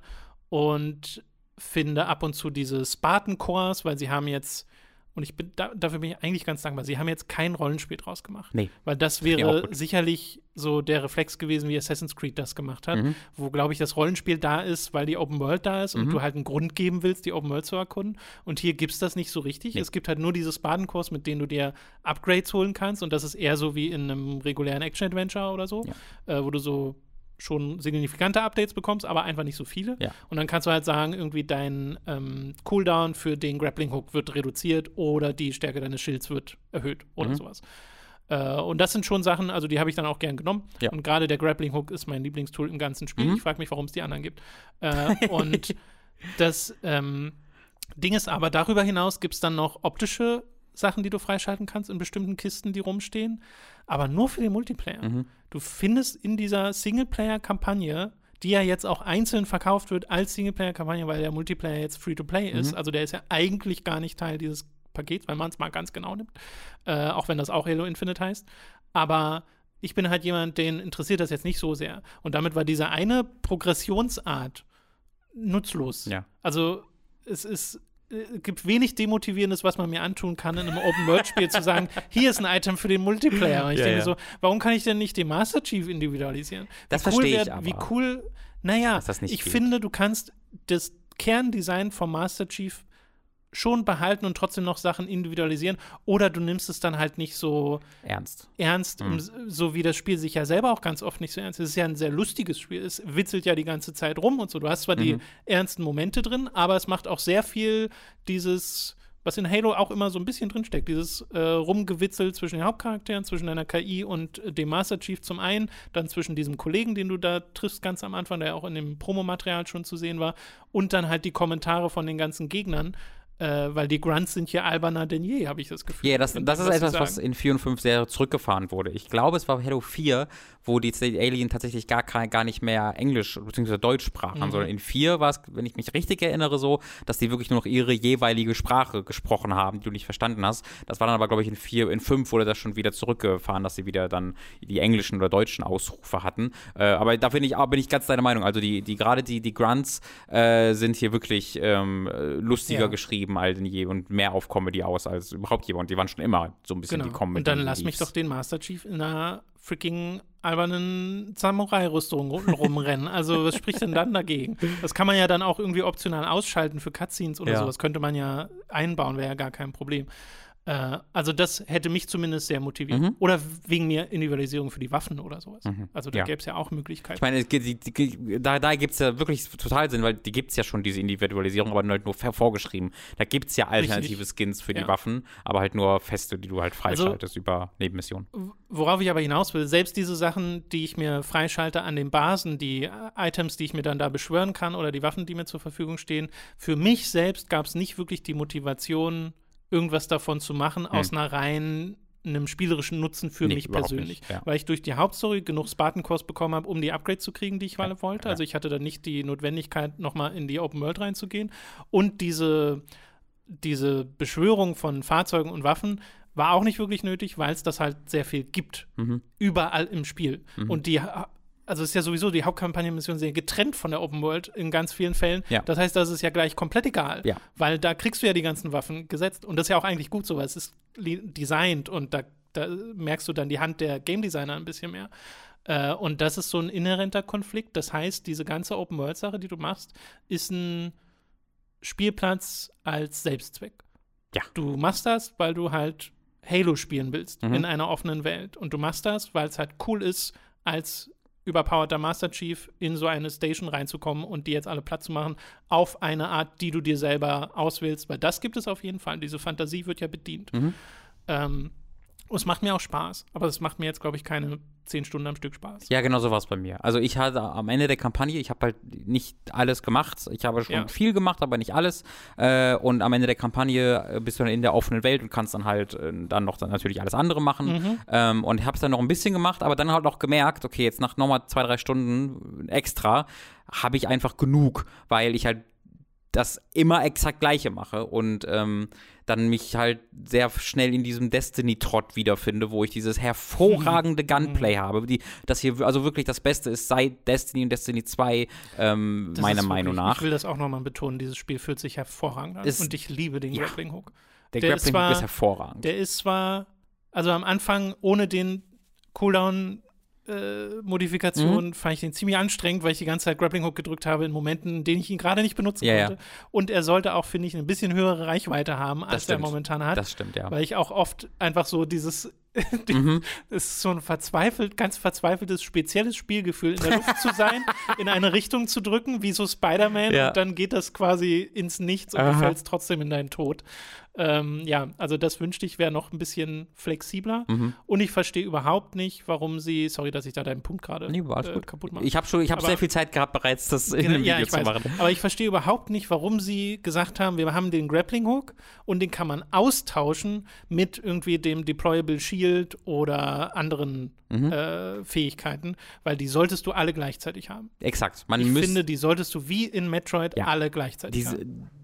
Die sind ja auch so ein bisschen dafür gemacht, teilweise, dass du die so ein bisschen miteinander kombinieren kannst. Beziehungsweise mir sind dann offensichtliche Möglichkeiten eingefallen, wie ich irgendwie hinter meinem Schutzschild bleibe und ballere und dann mit meinem Grappling Hook rausgehe, äh, aber dann und ja. dann wieder zurück dashe mit dem Dash-Move. Aber dadurch, dass man das so überkompliziert auswählt mit dem D-Pad durch doppeltes Drücken, im Video erkläre ich das ein bisschen genauer. Das ist jetzt, glaube ich, ein bisschen konfus, ja, ja. das hier zu erklären. Es ist relativ konfus im Spiel, diese vier unterschiedlichen Fähigkeiten auszuwählen, so dass diese Synergien nur sehr schwer umzusetzen sind, weil du im Grunde einfach an einen Punkt ankommen musst, wo du auswendig weißt, wenn ich zweimal rechts drücke, mhm. bin ich beim Grappling Hold. Wenn ich rechts unten drücke, bin ich beim Schutzschild oder sonst irgendwas. Und vorher kannst du das gar nicht machen, weil die Spiel, das Spiel nicht pausiert, während du das auswählst und sonst erstmal für zehn Sekunden oder für zwei Sekunden ja. da unten hinstarren ja, ja. musst und dann ist die, ist die Situation schon vorbei. Da bin ich ganz bei dir. Der, der Grappling Hook sollte einfach eine feste Taste sein. Ja. So, das ist immer der Grappling Hook, die kannst du nicht ausschalten. Und diese anderen drei Fähigkeiten da, könnt, da, da hätte ich dann mir auch schon gedacht, da würde mir auch schon so ein Ringmenü reichen, die, das Spiel ähm, verlangsamt in mhm. Zeitlupe. Warum denn nicht? Und dann könnte ich die miteinander kombinieren. Aber so ist es immer so ein bisschen, ich habe hier meine Standard mit dem Grappling Hook und wenn ich dann versuche, das andere zu machen, dann panike ich kurz für 10 Sekunden und nehme das Falsche, das dann werfe ich die Granate, dann gehe ich zurück zum Schutzschild und dann komme ich irgendwie in die Situation, wo es, wo es dann wieder gut funktioniert, aber es genau. dauert echt zu lang. Aber also die Notwendigkeit dafür habe ich auch nicht so oft gesehen, dass ich jetzt mal was anderes brauchte. Als also ich habe es auf heroisch ich, gespielt, da war es teilweise echt ich hart. Ich wollte auch gerade sagen, ich habe es ja. aber auch auf normal gespielt. Würde ich, aber krass, auch empfehlen. Du, ich finde auch krass, dass du das auf heroisch gespielt hast, weil ich fand auch auf normal ein paar der Bossgegner und ein paar der ja. Situationen, die es mich schmeißt, waren echt heftig. Naja, heroisch ist ja eigentlich der Standard-Schwierigkeitsgrad von für diese Halo-Fans, ja. ne, wo dann früher immer drin stand, das ist die Intended Game Experience, bla bla. Da war, ist mal ein bisschen komisch bei Halo gewesen, dass normal nicht der intendierte mhm. Schwierigkeitsgrad war. Ähm, aber das war hier immer so. Hier hätte ich aber wirklich deutlich mehr Schwierigkeiten als in den vergangenen Spielen und ähm, gerade bei den Bosskämpfen, wie du erwähnt hast. Ja. Und da musst du dann Schutzschild benutzen, da musst du ausweichen. Ähm, ansonsten vorstellen. bist du da wirklich also kommst du da nicht so weit und da merkt man es dann richtig. Also genau. deswegen würde ich halt empfehlen, spiel's eher auf normal, zumindest beim ersten Mal durchspielen, weil in auf dieser Form darauf angewiesen zu sein, macht dann nicht immer Spaß, mhm. weil die, äh, die Kontrolle mit dem Controller da nicht wirklich das hergibt. Immer. Ja. Auf normal war ich dann sehr zufrieden mit meiner Standard, ähm, also was heißt sehr zufrieden? Ich habe mir gewünscht, dass es besser ging, aber ich war dann zumindest zufrieden mit dem Grappling Hook, den ich immer auf der einen Taste hatte, weil der auch schön flexibel einsetzbar ist. Nämlich zum einen kannst du dir damit ja Waffen ranholen aus der Distanz, mhm. du kannst halt ne, das machen, was du glaubst, so Spider-Man-mäßig durch die Luft schwingen, aber du kannst ja auch an Gegner visieren und die werden dann teilweise gestunt und dann ja. kannst du das noch weiter upgraden, dass du es auch wirklich als Waffe benutzen kannst, um dann zu den Gegnern hinzukommen oder sie äh, direkt zu verletzen. Ähm, und das hat Halo schon transformiert in seiner Spielerfahrung, mhm. weil du dieses ohnehin schon gute Gunplay hattest, was hier gefühlt auch nochmal verbessert wurde durch das Trefferfeedback an den Gegnern, also wie die dann auch mal hinstolpern oder sowas, ja. je nachdem, wo du sie triffst.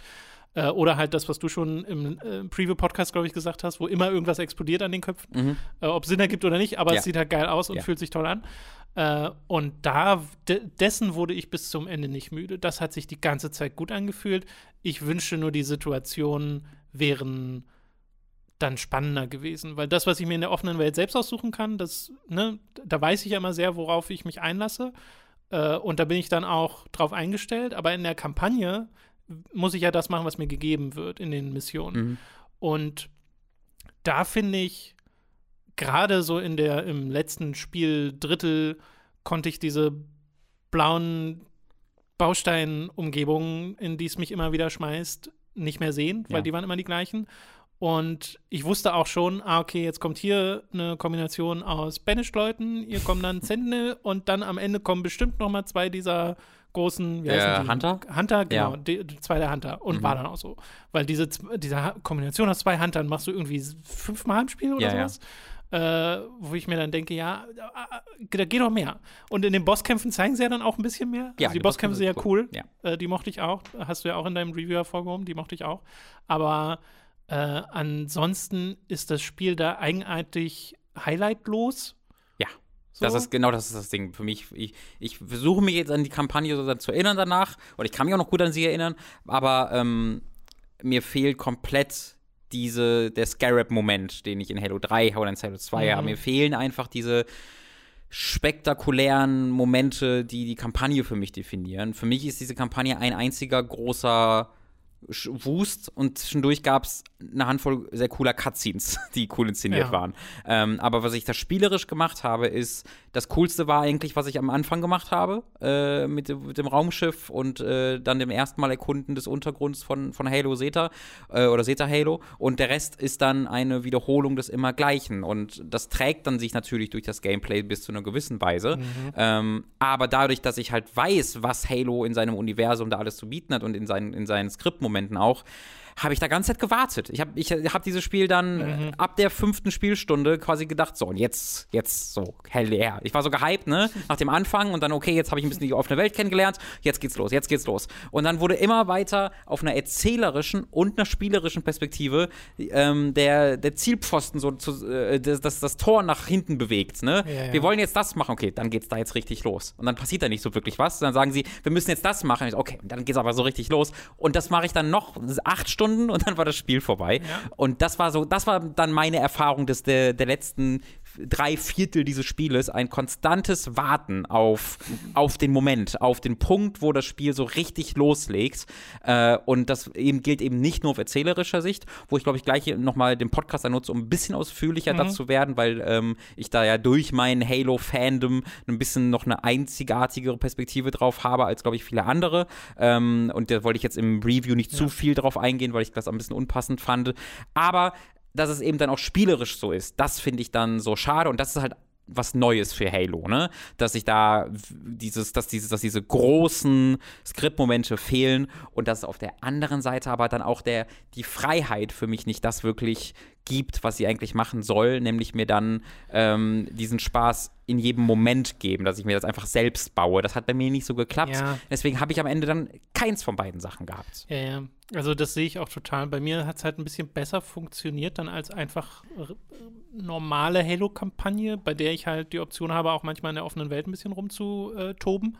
Warst du nicht Ähm, übelst überdrüssig, irgendwann auf diese Sentinels zu schießen? Es gibt so ein paar absolut, Sektionen, das, das, das meine in- ich ja. Also gerade auch so zum Schluss diese, oder was heißt zum Schluss, die ganze Zeit läufst du ja durch super ähnliche, ich habe ja Baukastensachen Ja, ja, voll. weil du ja wirklich Elemente immer wieder erkennst. Du Weil- läufst ja wortwörtlich durch die gleichen Räume mehrfach, ohne dass es die gleichen Räume sind. Auch, auch schön, also das ist, das ist eine schöne nostalgische Erinnerung an Halo 1 vielleicht Und äh, gedacht. also es ist ja auch quasi erklärt in Ja. der Lore, weil du ja durch einen Sure. durch so ein Halo-Inneres Ja. äh, gehst, aber ähm, da hat es zwar auch ein paar optische Highlights, aber da hätte ich mir sehr viel mehr Abwechslung äh, gewünscht, weil halt auch die Open World sieht ja eigentlich überall gleich aus. Also du hast Ja. diesen Wald und dann einmal einen verbrannten Wald und ich glaube, das war's. Mhm. Äh, und das ist halt ein bisschen schade, aber worauf ich gerade noch hinaus wollte, Ja. wegen dem äh, Design in der Kampagne, äh, da macht es halt auch so ein Ding, wo ich ja generell nicht so der größte Fan von bin und das macht es einfach ein paar Mal zu oft. Dieses, ich komme an einen Punkt, an den ich jetzt die KI reinmachen muss, Mhm. um irgendwas zu aktivieren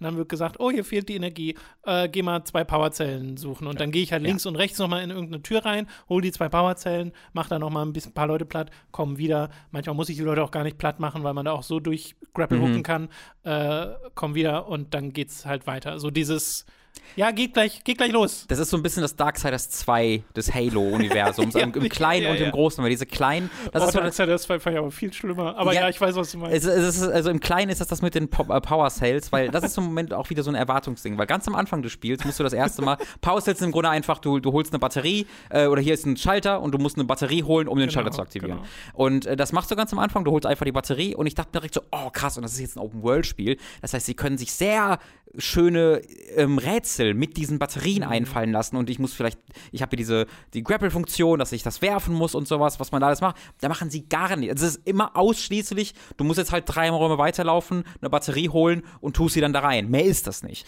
Ähm, aber sie machen, ja? Nee, mir ist auch nur gerade noch ein Punkt eingefallen, aber mach erst mal Ja, rein zu Ende. das ist das im Kleinen, dieses Darksiders 2-Syndrom, was ich meine. Aber ich finde, sie machen das halt auch im Großen, dass das nicht nur die kleine, hier in einem Raum musst du erst die Batterie holen, sondern auch in der Ko Kampagnenpräsentation ist es dann ständig, hier ist dein großes nächstes Ziel, du willst da jetzt hin, du bist angekommen, hast dich hingekämpft, ah, hier ist eine Tür zu, jetzt geh erstmal zu diesen vier anderen Zielen, um diese Tür zu Genau. öffnen.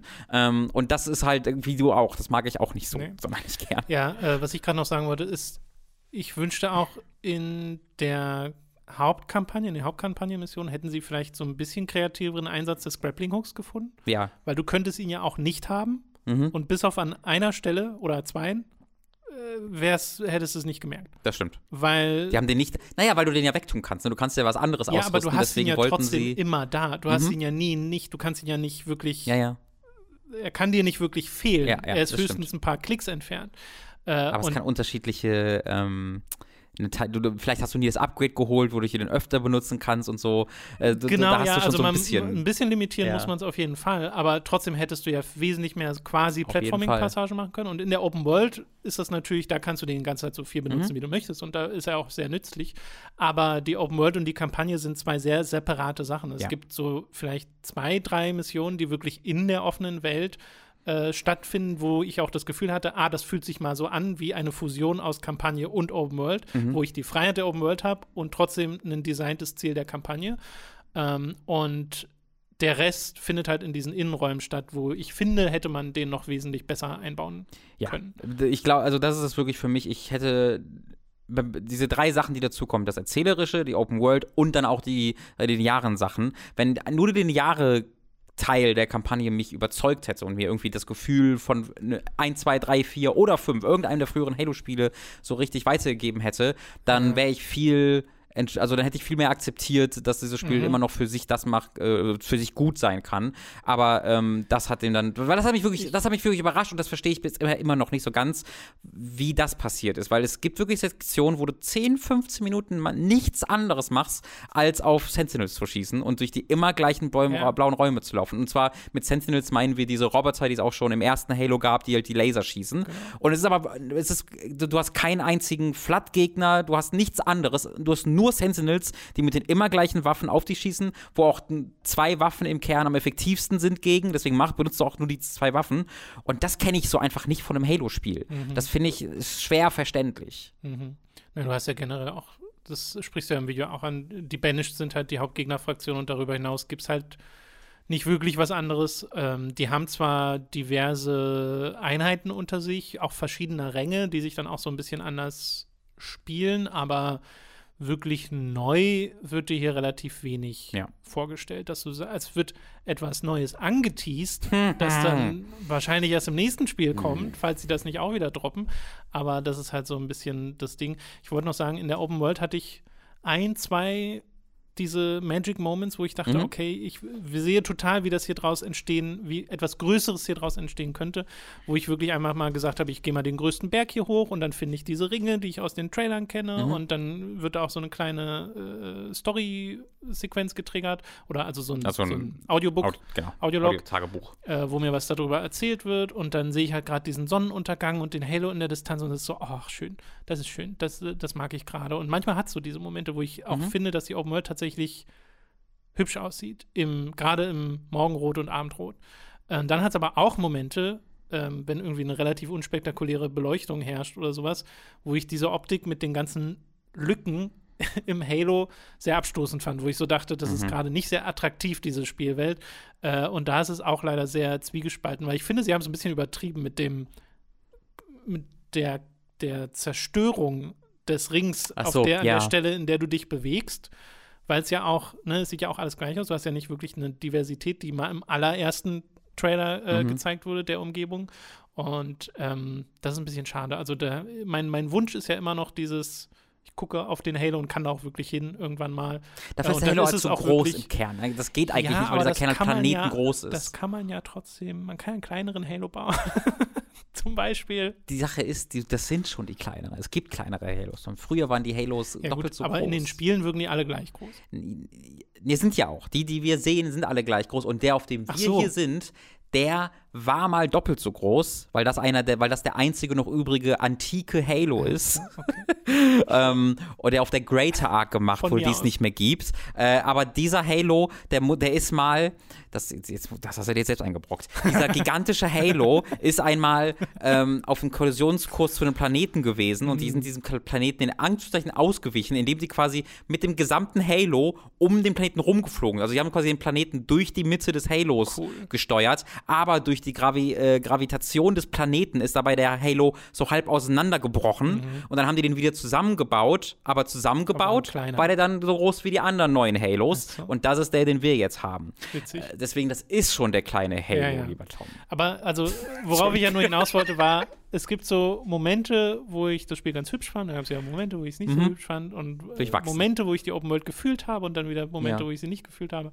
Und in der äh, Kampagne auch so dieses Hin und Her zwischen äh, ne, zum Beispiel den Bossgegnern oder sowas Mhm. oder auch Story-Momenten, die ich mochte. Und vielleicht kommen wir da auch mal zumindest mal grob auf die Story zu Ja, würde ich jetzt am Ende auf jeden Fall noch machen. äh, weil ich mich, also du sagst ja im Video, äh, es ist so das Gefühl, die ganze Zeit was verpasst zu haben. Mhm. So, und so ging es mir gerade die ersten paar Stunden auch sehr, weil es ja nicht wirklich anknüpft an Halo 5, sondern gefühlt am Spiel danach Ja, anknüpft. genau. Und am Ende hat sich das dann erledigt, weil es diese Story trotzdem erzählt. Also Mhm. es füllt die Lücken und dann dachte ich auch so, ah, okay, ergibt Sinn und ich weiß, was ihr vorhattet und ähm, ist auch okay. Und ich bin da sogar ein bisschen reingekommen in die Geschichte zwischen die KI, zwischen dem Soldaten, äh, der dich da rettet, und dem Master Chief selbst. Und das, was du sagst mit dem Dialogen zwischen ähm, der KI und dem Master Chief, das hat für mich dann auch funktioniert. Mhm. Nachdem ich es am Anfang erst ein bisschen anstrengend Ja. fand, weil da haben manche der Witze nicht so richtig gelandet und da musste ich erst mit den Augen rollen ein bisschen. Aber die haben eine richtig schöne Dynamik Ja, entwickelt. Also mehr, also das ist etwas, das äh, 343 sowieso ganz gut geschafft haben in den Spielen davor, finde ich, wo Mhm. Master Chief einfach ein bisschen mehr Charakter bekommen hat.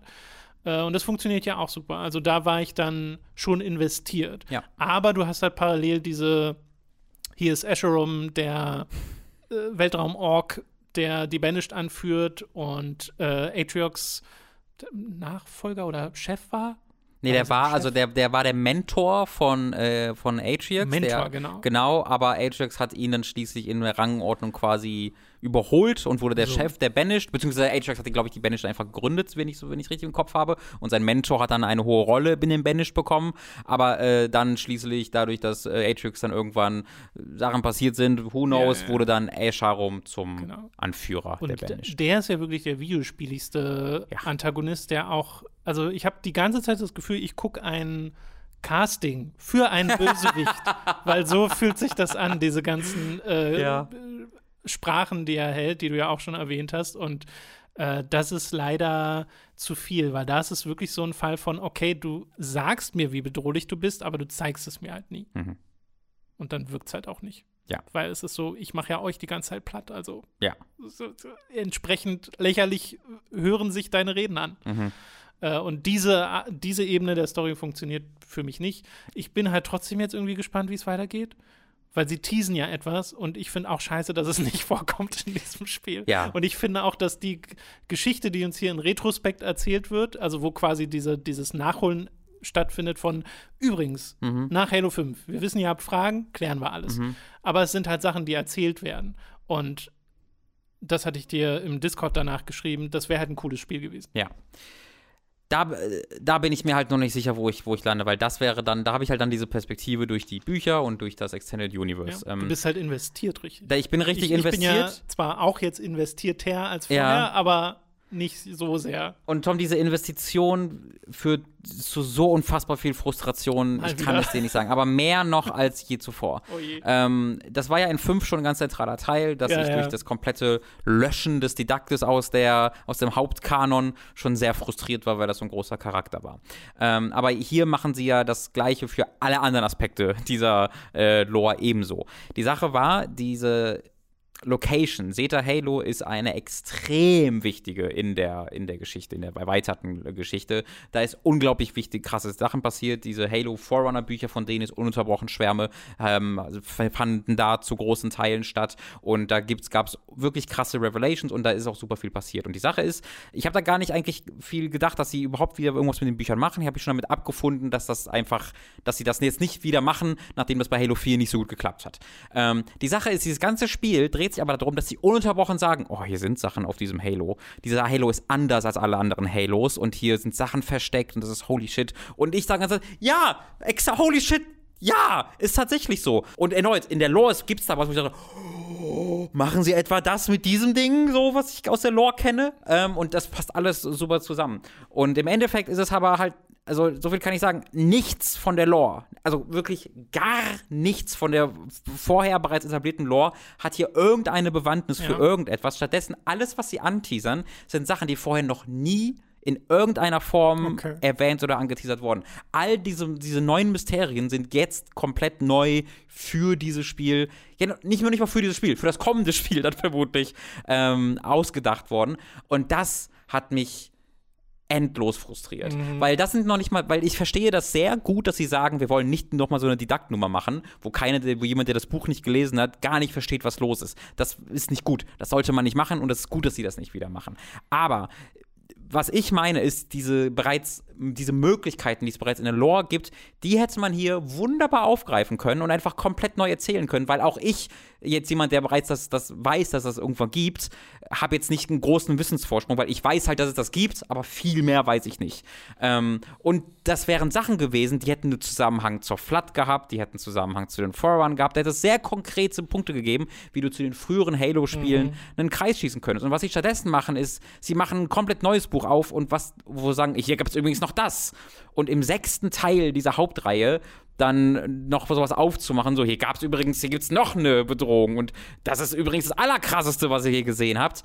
Das fand ich sehr lame. Das fand ich extrem lame und da, ähm, das konnte ich nicht glauben, dass das A überhaupt nichts mit dem zu tun hat, was Halo je vorher erzählt hat und dass es B dann immer noch nicht erzählt wird. Weil ich finde, das kannst du nicht machen. Ich finde, ich finde, du kannst nicht beim sechsten Spiel so einer Reihe, die eigentlich bereits dabei ist, eine Geschichte zu erzählen, da zu sagen, wir überspringen quasi die Geschichte, die gerade erzählt wird und ersetzen sie durch Teaser für eine neue Geschichte, die keinen Zusammenhang hat zu dem, was wir bisher erzählt haben, aber noch erzählen wir sie nicht. Das Ja. Ah, da hat da hat's dann wirklich die ganze Zeit nur Versprechungen für mich parat gehabt. Ich habe mich davon selbst schon überzeugt. Ich muss, das hat nichts damit zu tun, das ist fein. Und dann später dann zehn Stunden damit verbracht, mir zu versprechen. doch, doch, ach, actually, oh, was wir uns ausgedacht haben. Und dann steckt nichts dahinter. Und das hat mich dann sehr frustriert Ja. zurückgelassen tatsächlich. Ja, und das ist diese sehr einzigartige Perspektive, glaube ich, die sehr wenige nachvollziehen können, weil für 99% der Leute, die Halo spielen, ist es dieses Sci-Fi-Spiel, wo der Halo Master Chief seine, seine So. blöde Geschichte erzählt. Das ist, ich, kann ich auch sehr gut verstehen. Das muss auch nicht mehr sein. Ja. Aber auch das hätte man deutlich besser machen Das können. wird ja für viele Leute auch passieren, ohne das Halo 5 Wissen. Ja, genau. und so. Ja. Und äh, das glaube ich auf jeden Fall. Es ist halt ähm, das, was du sagst, dieses neue Mysterium und so, das nimmt ja einen sehr kleinen Teil ein der Gesamtgeschichte, Mhm. weil eigentlich geht es ja die ganze Zeit um das, was in, nach Halo 5 passiert ist und zwischen der neuen KI und Cortana und dem Master Chief Mhm. äh, und dann halt dem Konflikt mit den Banished. So, das sind ja eigentlich die Hauptsachen und das andere ist dann sowas, was nebenher stattfindet und dann genau dieses Versprechen eigentlich ist, da äh, äh, hast du eigentlich schon das richtige Wort gefunden, Versprechen, da, dessen Einlösung halt aussteht. Ja, Also genau. wir wissen noch nicht, ob das cool ist oder nicht, keine Ahnung, ist ein Exakt. Fragezeichen.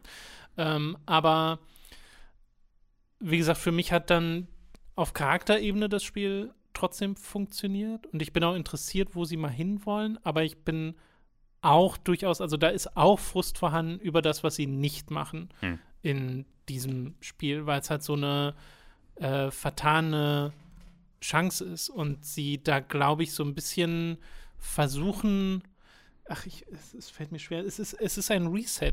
Dieses ganze Ja, Spiel ist ein, ist ein Reset dessen, was in der Vergangenheit passiert ist. Mhm.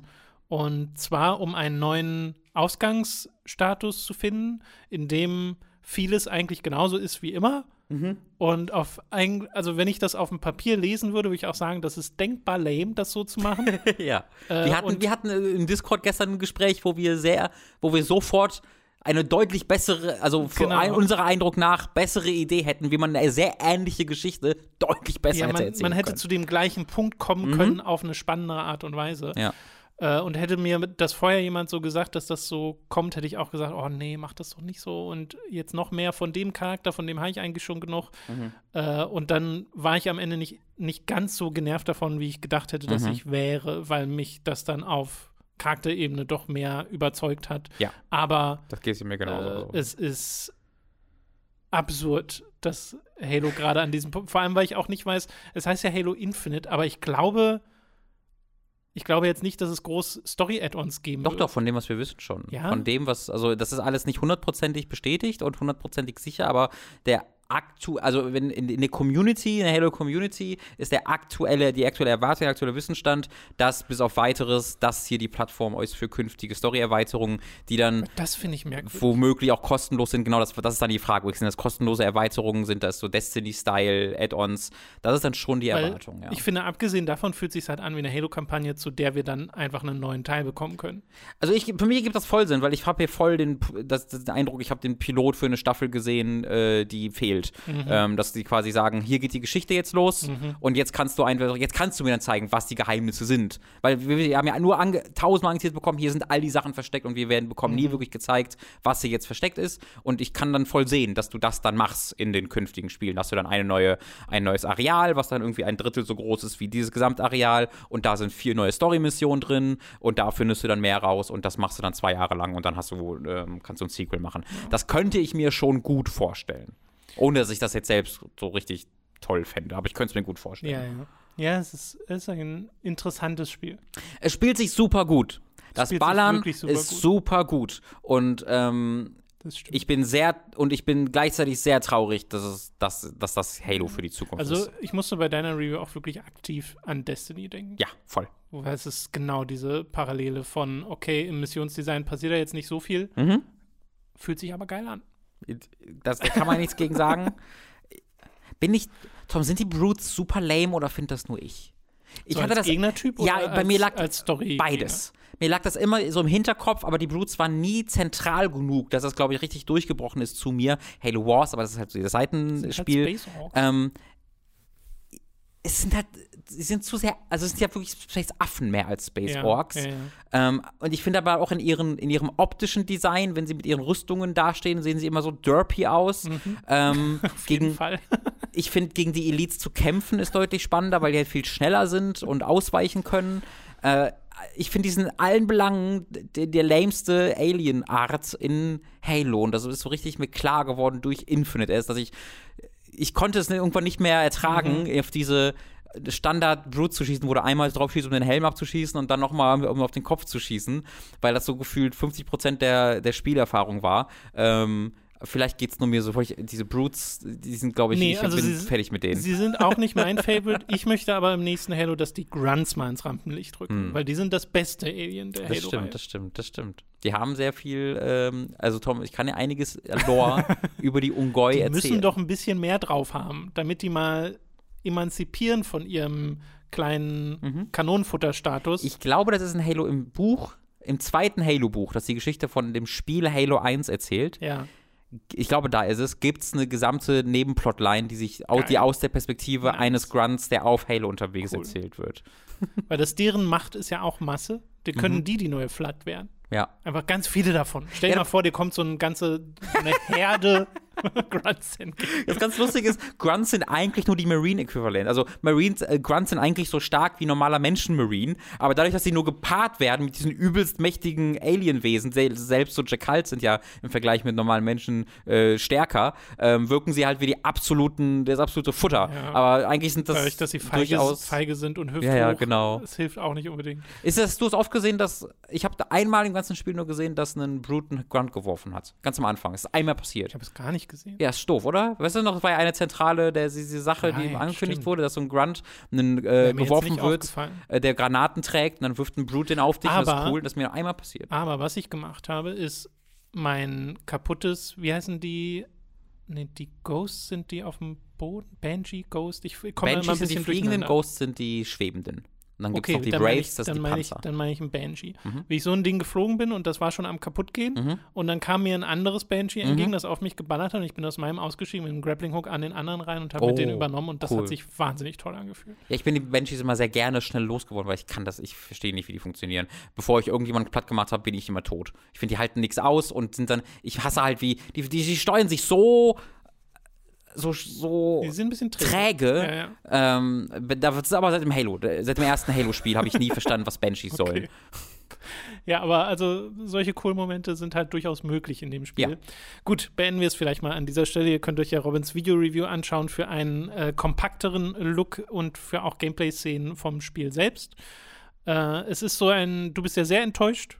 Hm. Ich bin, ich bin ich enttäuscht? Das ist eine gute Frage. Es ist halt schwierig, weil ich wusste ja dann, was auf mich zukommt, da ich das in einem Review gesehen habe. Ja, ja, genau. Das da bist du dann natürlich eher erleichtert am Ende gewesen, weil es dir ja doch noch mehr Spaß gemacht hat, als du, glaube ich, befürchtet hast. Ja, genau. Ich bin halt, also ich äh, enttäuscht würde ich es nicht nennen, aber begeistert ist auch was sehr anderes. Ähm, ich fühle mich sehr, wie ich mich am Ende von Halo 5 gefühlt habe, habe ich dir auch geschrieben. Mhm. So dieses, das hat Spaß gemacht, da waren schöne Sachen dabei. Ich wünsche immer noch, es, es wäre besser und es gibt viele Sachen, die ich anders machen würde. Äh, und ich freue mich auf den nächsten Teil, trotz besseren Wissens eigentlich. Das, das ist jetzt tatsächlich das, das erste Mal bin ich bei Halo gerade ein bisschen raus. Weil das erste Mal ist das jetzt eine Richtung, wo ich sage, okay, das macht mir spielerisch deutlich weniger Spaß als vorher. Ich erzählerisch äh, ist es gerade lamer als je zuvor für mich persönlich. Ähm, ich werde es natürlich spielen. Also mit raus meine ich nicht, dass ich es jetzt ignoriere. Das ist, glaube ich, bis am Ende meiner Tage werde ich das neue Hype- Halo hypemäßig Spiel raus. spielen, genau. Aber für mich persönlich war Halo nie an einem schlecht, an einem un schlechter ist du, du, an einem uninteressanteren Punkt Ja, als ja, jetzt gerade angekommen.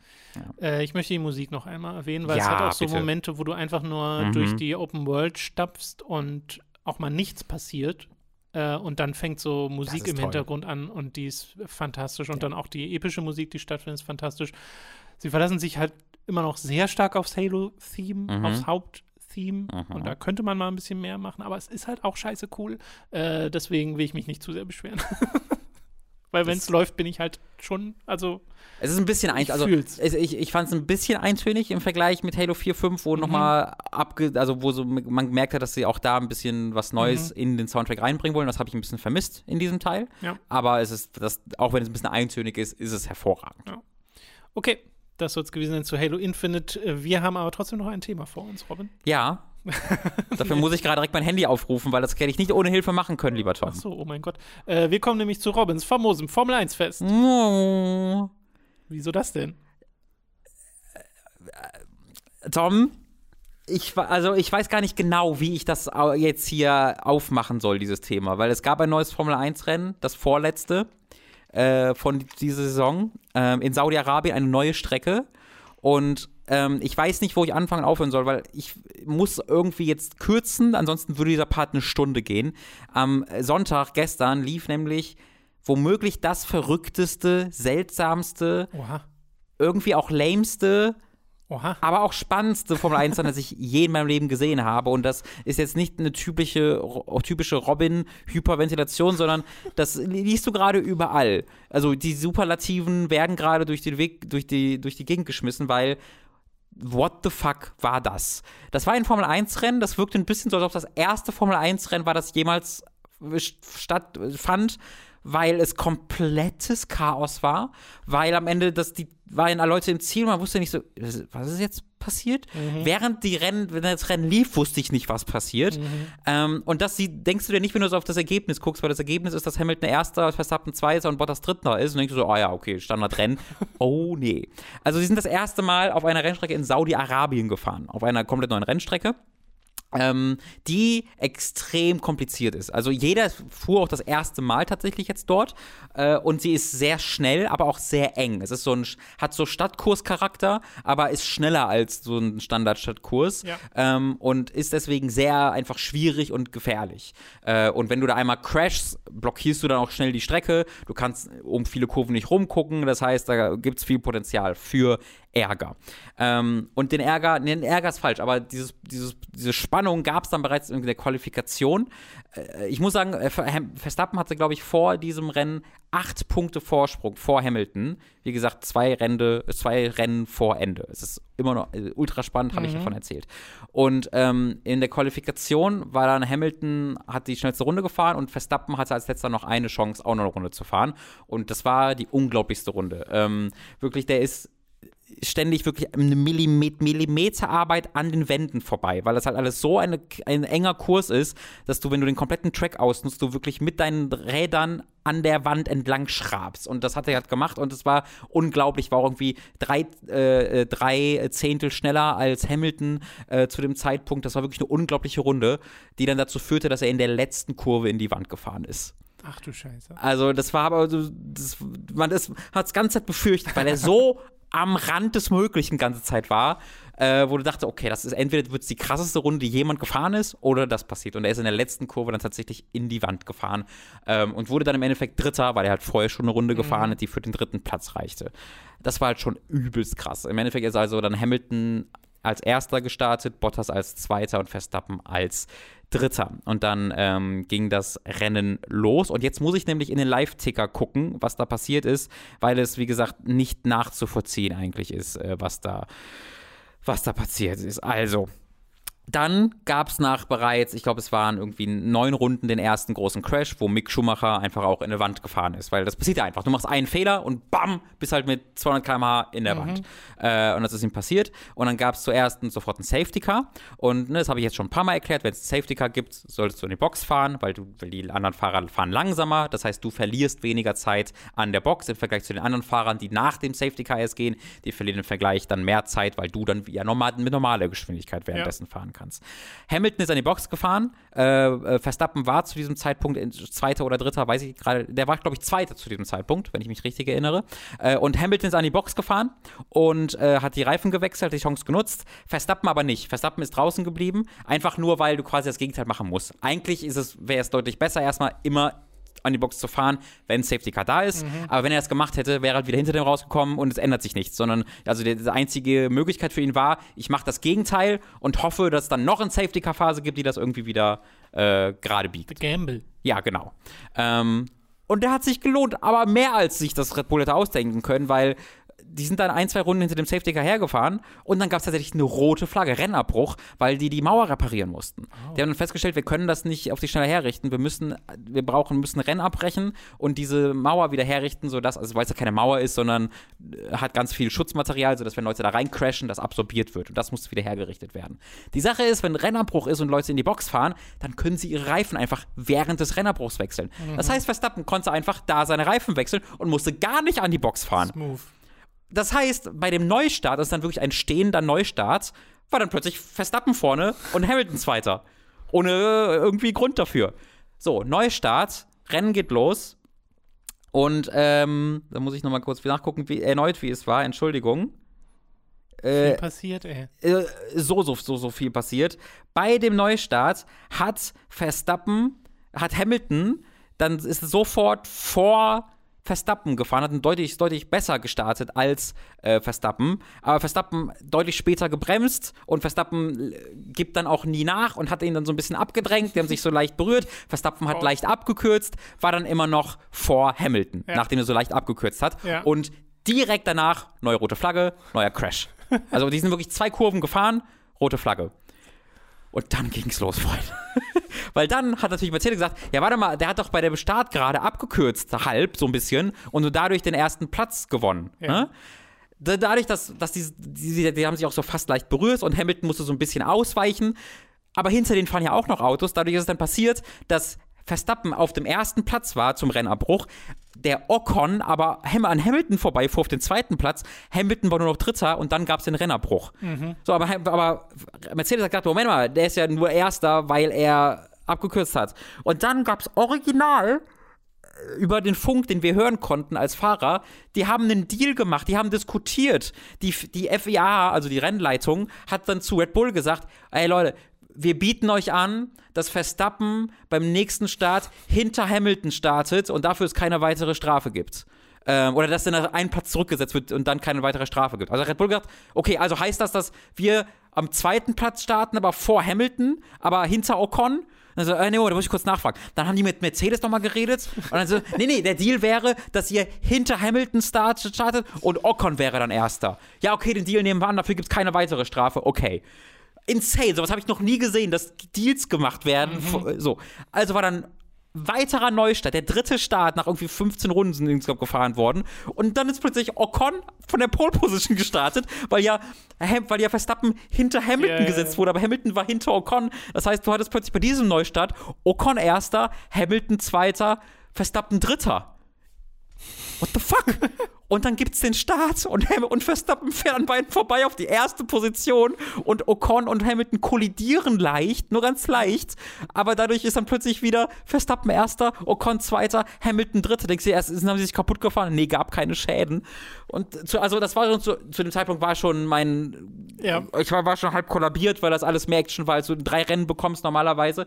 Dann schafft es aber Wie viel äh, Zeit ist denn hier vergangen? Wie muss man sich das ich vorstellen? hab's, ich hab's in der, in der Wiederholung gucken oder in Ja, so einer Aufnahme gucken können, deswegen konnte ich zum Glück ein bisschen vorspulen. Aber zu dem Zeitpunkt war es, glaube ich, irgendwie eine Stunde und zehn Minuten oder so, weil ja immer eine ordentliche Pause Ja, auch ja, zwischen ja, dem okay. Rennabbruch und dem Neustart war. Ähm, und dann äh, war Hamilton äh, Dritter, Ocon Zweiter, Verstappen Erster. Hamilton ist sehr schnell bei Ocon äh, vorbeigegangen und hat dann auch immer weiter aufgeholt an Verstappen. Und das war dann so eine Sektion, da, waren, da sind sie eine Weile gefahren, aber nie mehr als drei, vier Runden ohne Unterbrechung, weil einfach ständig irgendjemand irgendwo drauf fährt und dann liegen Teile auf der Strecke und was es dann halt ständig gab, war das virtuelle Safety Car. Und das virtuelle Safety Car ist einfach nur, du bekommst quasi eine Anzeige auf deinem Lenkrad, wie schnell du fahren darfst, maximal, und du darfst dann nicht schneller fahren als das, sodass alle, sodass quasi das Rennen, die Abstände ungefähr gleich bleiben, aber die trotzdem ihre Runden weiterdrehen. Ähm, und das hattest du halt ständig, weil ne, ständig Sachen passiert sind, sodass Hamilton immer wieder angefangen hat aufzuholen und dann wieder zurück und dann wieder auf und dann wieder zurück und wieder auf. Und irgendwann gab es dann aber wirklich mal mehrere Runden hintereinander und Hamilton hat aufgeholt, aufgeholt, aufgeholt, überhol zum Überholmanöver angesetzt. Du kannst es dir vielleicht denken, Hamilton Verstappen gesagt, nein, nein, äh, und hat ihn halt einfach wieder krass blockiert. Sie berühren sich und erneut Verstappen ist wieder, kürzt wieder ab und bleibt dadurch vorne. Ähm, und da sagt er wieder so, ey, äh, was soll das? und dann und dann ist das größte Chaos ausgebrochen, das ich in meinem Leben jemals bei der Formel 1 gesehen habe, wo keiner mehr wusste, was los ist. Weil dann hat die FIA tatsächlich entschieden, oder ich weiß gar nicht, ich glaube, das kam von der FIA, aber es kann auch sein, dass Red Bull das einfach selbst gesagt hat. Das war, wie gesagt, ab jetzt habe ich wirklich keine komplette Übersicht mehr über was passiert ist. Weil direkt, dann, also sehr kurz danach, wurde dann von äh, Red Bull zu Verstappen gesagt, okay, lass Hamilton vorbei. Ja? Und ich weiß nicht, ob das schon gesagt wurde, einfach um der nach Strafe vorwegzukommen oder ob die vier das gesagt hat, das weiß ich nicht mehr. Aber die haben gesagt, okay, lass Hamilton vorbei. Und es gibt ja, weißt du noch, was DRS ist, wenn du den Heckspoiler ja, zurückklappst? dieser, was sich bisher anfühlt wie ein Boost. Exakt. Ja. Vor, vor der Geraden gibt es den Moment, wo gemessen wird, bist du weniger als eine Sekunde hinter dem. Ja. Und wenn du weniger als eine Sekunde hinter dem bist, hast du auf der Geraden DRS und bist einfach schneller. Und was halt Verstappen dann gemacht hat, ist, er hat quasi eine Vollbremsung hingelegt vor dem DRS-Erkennungspunkt für die nächste Gerade, um dort Hamilton vorbeizulassen, mit dem Plan, dass er Hamilton vorbeilässt, Gas gibt, DRS bekommt, direkt wieder überholt. So. Ja. Ähm, die Sache ist, das hat, er, das hat er quasi direkt gemacht, nachdem Red Bull denen was gesagt hat. Du kannst, du musst ihn vorbeilassen. Zu diesem Zeitpunkt hat Hamilton noch nicht Bescheid bekommen, dass Verstappen den vorbeilässt. Das heißt, Ham Verstappen bremst einfach ab auf der Geraden und Hamilton ist so, äh, what the fuck? Und fährt ihm hinten drauf Ach du Scheiße. Bremst erst selbst ab, weil der, der wusste nicht, was los ist. Der, der hat gedacht, irgendwie es gibt rote Flagge oder gelbe Flagge, hat auch abgebremst. Dann hat aber Verstappen gesehen, dass der abgebremst hat, hat noch mehr abgebremst und dann fährt dem Hamilton hinten drauf. und du hörst im Funk, während Hamilton dem Lab 3 bei ist, hinten drauf zu fahren, sagt die Mercedes-Garage, er wird dich jetzt vorbeilassen. Und zu diesem Zeitpunkt waren natürlich die Kommentatoren und du selbst was immer noch dabei, darüber zu diskutieren, was vorher bei dem Überholmanöver passiert Ja, ist. ja, ja. Die haben eine Wiederholung von dem Überholmanöver, cutten dann zurück zu Verstappen und Hamilton, wo die voll langsam auf der Geraden sind und Hamilton ihm drauf wird. Da so, what the fuck is happening? Keiner wusste, was los ist. Und okay, was machst du dann? Äh, Hamiltons Frontspoiler war leicht kaputt, Verstappens Hinterreifen war vielleicht leicht kaputt, man wusste es Also nicht. sie sind ja jetzt nicht in Vollspeed auf Nein, nein, nein, es war Genau, äh, ja. Schon deutlich langsamer und keiner, keiner wusste, was abgeht. Ähm, und dann, und dann kommt noch die dann fahren, die sind einfach normal so weitergefahren erstmal. Und dann kam eine Meldung, dass Verstappen eine 5-Sekunden-Strafe bekommt für, wenn ich das richtig verstehe, dann allerersten Mal in den ersten, in, in den 15 Runden oder so, wo er das erste Mal abgekürzt hat, glaube ich. Er hat für irgendwas eine 5-Sekunden-Strafe bekommen und ich weiß immer noch nicht wofür. Und dann hat er Hamilton nochmal vorbeigelassen, aber während er ihn da vorbeigelassen hat, das zweite Mal, weil es beim ersten Mal nicht geklappt hat, hat der Red Bull-Ingenieur zu Verstappen gesagt, das hättest du jetzt eigentlich gemacht, ah, egal. Genau so hat er das gesagt. So dass ich da jetzt auch nicht, hätte den jetzt gar nicht vorbeilassen müssen, weil die Sekundenstrafe dafür war. Also hat er schon eine 5-Sekunden-Strafe Ja, ja, dafür ja. bekommen, hat ihn nicht. Ich weiß es nicht. Ich weiß es nicht. Im Endeffekt hat ihn da vorbeigelassen. Hamilton wurde Erster, Verstappen hatte 5 Sekunden Strafe dafür bekommen. Verstappen hat dann nach dem Rennen noch eine extra 10 Sekunden Strafe dafür bekommen, dass er auf der Geraden abgebremst hat, weil so lässt du keine Leute vorbei. Du lässt die Leute vorbei, indem du nach rechts fährst, leicht vom Gas gehst und denen dann vorbeifahren lässt. Nicht indem du so einfach eine Bremsung machst und sagst, ja, mal gucken, was passiert. Ähm, Aber das war seine Galaxy Brain-Taktik. Ja, aber tatsächlich, also das, das, das habe ich jetzt übergangen. Bei, als er ihn das zweite Mal vorbeigelassen hat, hat er das exakt wieder, also da hat er nicht so krass gebremst, aber er hat ihn wieder exakt vor der DRS-Zone vorbeigelassen, hat ihn dann direkt wieder überholt danach und haha, aber Hamilton war dann einfach schneller, hat ihn Ja. dann über und dann hat er auch die 5-Sekunden-Strafe bekommen, dann war eh egal. Ähm, und dann wurde er im Endeffekt Zweiter, hatte auch so einen Vorsprung vor Bottas, dass er trotz der 10-Sekunden-Strafe Zweiter bleibt. Und das war das Rennen. Und ich habe sowas noch nie erlebt. Das war das größte, das war wirklich Amateur Hour von allen. Hauptsächlich, also von, von Hamilton, Hamilton noch am wenigsten, weil Hamilton war eher ganz Zeit so exasperated, so ein bisschen so, äh, what the fuck is happening? Ähm, Verstappen halt, äh, hat er wirklich übertrieben in jedem Moment, aber auch die FIA, wie die ihre Strafen aus und ja, ja. dieses äh, Dealen von welcher Strafe sie jetzt bekommen und dann diese 5-Sekunden-Strafe und das war alles Chaos. Und da habe ich so noch nie erlebt. Ähm, was, und das Ergebnis von diesem Chaos ist, dass die jetzt mit exakt der gleichen Punktzahl in das letzte Rennen gehen. Weil vorher hatte der acht Punkte Vorsprung so. und Hamilton hat jetzt mit der schnellsten Runde, die er gefahren hat, exakt acht Punkte aufgeholt. Ich glaube, Ja. es waren acht Punkte. Je- So oder so, sie haben die, sie haben, es gibt Punkt fünf Punkte, weil es einmal äh, nur Hälfte der, der Renndistanz war. Sie haben bis auf die Punkt fünf die exakt gleiche Punktzahl fürs letzte Rennen. Das gab es einmal vorher erst.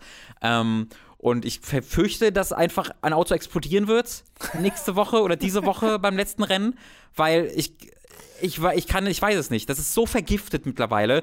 Das ist so, keiner schenkt, ö- also gerade Verstappen, wenn der, wenn, wenn Hamilton schneller ist und Verstappen überholen will, dann entscheidet sich Verstappen einfach dazu, 20 Meter später zu bremsen, damit er nicht vorbeifahren kann, egal was passiert. Also wenn Verstappen demnächst eine Bananenstaude mit im Auto trägt, dann Ja, sollten wir uns wirklich. Sorgen machen. Wirklich. Also, und die Sache ist halt, wenn beide rausfliegen, würde Verstappen Weltmeister werden, weil er mehr Rennen gewonnen hat. Ähm, Oh. als Hamilton. Äh, Interessant. er ist halt, so, so habe ich es verstanden. Also er ist jetzt immer noch, obwohl sie Punktzahl, gleiche Punktzahl haben, ist er Erster.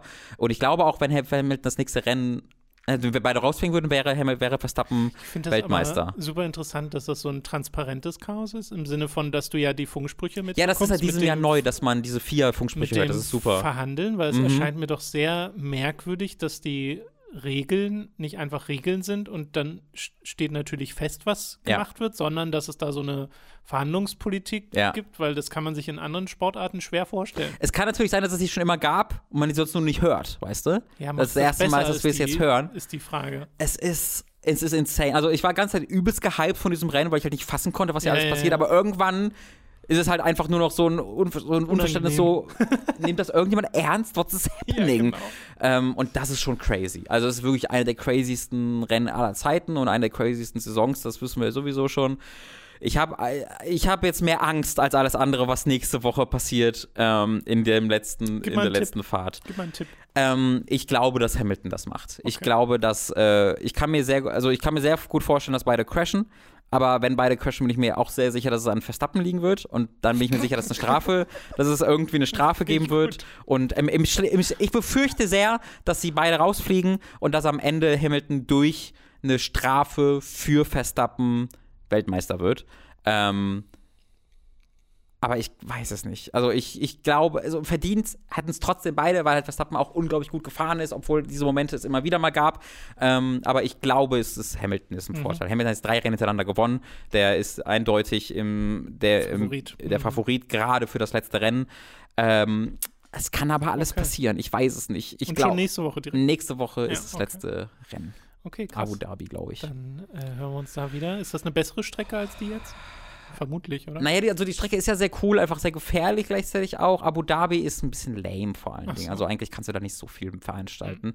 Ist halt schwer zu überholen, was halt einfach nur heißen würde, dass es Alles so bleibt. Naja, nee, das Oder die was? krasse, so, dass die krassen. Kamikaze-Moves. Ja, ja, ja. Kommt ein bisschen drauf an. Ist Hamilton hinten Zweiter und äh, Verstappen Erster im Rennen, dann wird Hamilton wahrscheinlich auch, also der muss ja Kamikaze machen, um zu gewinnen.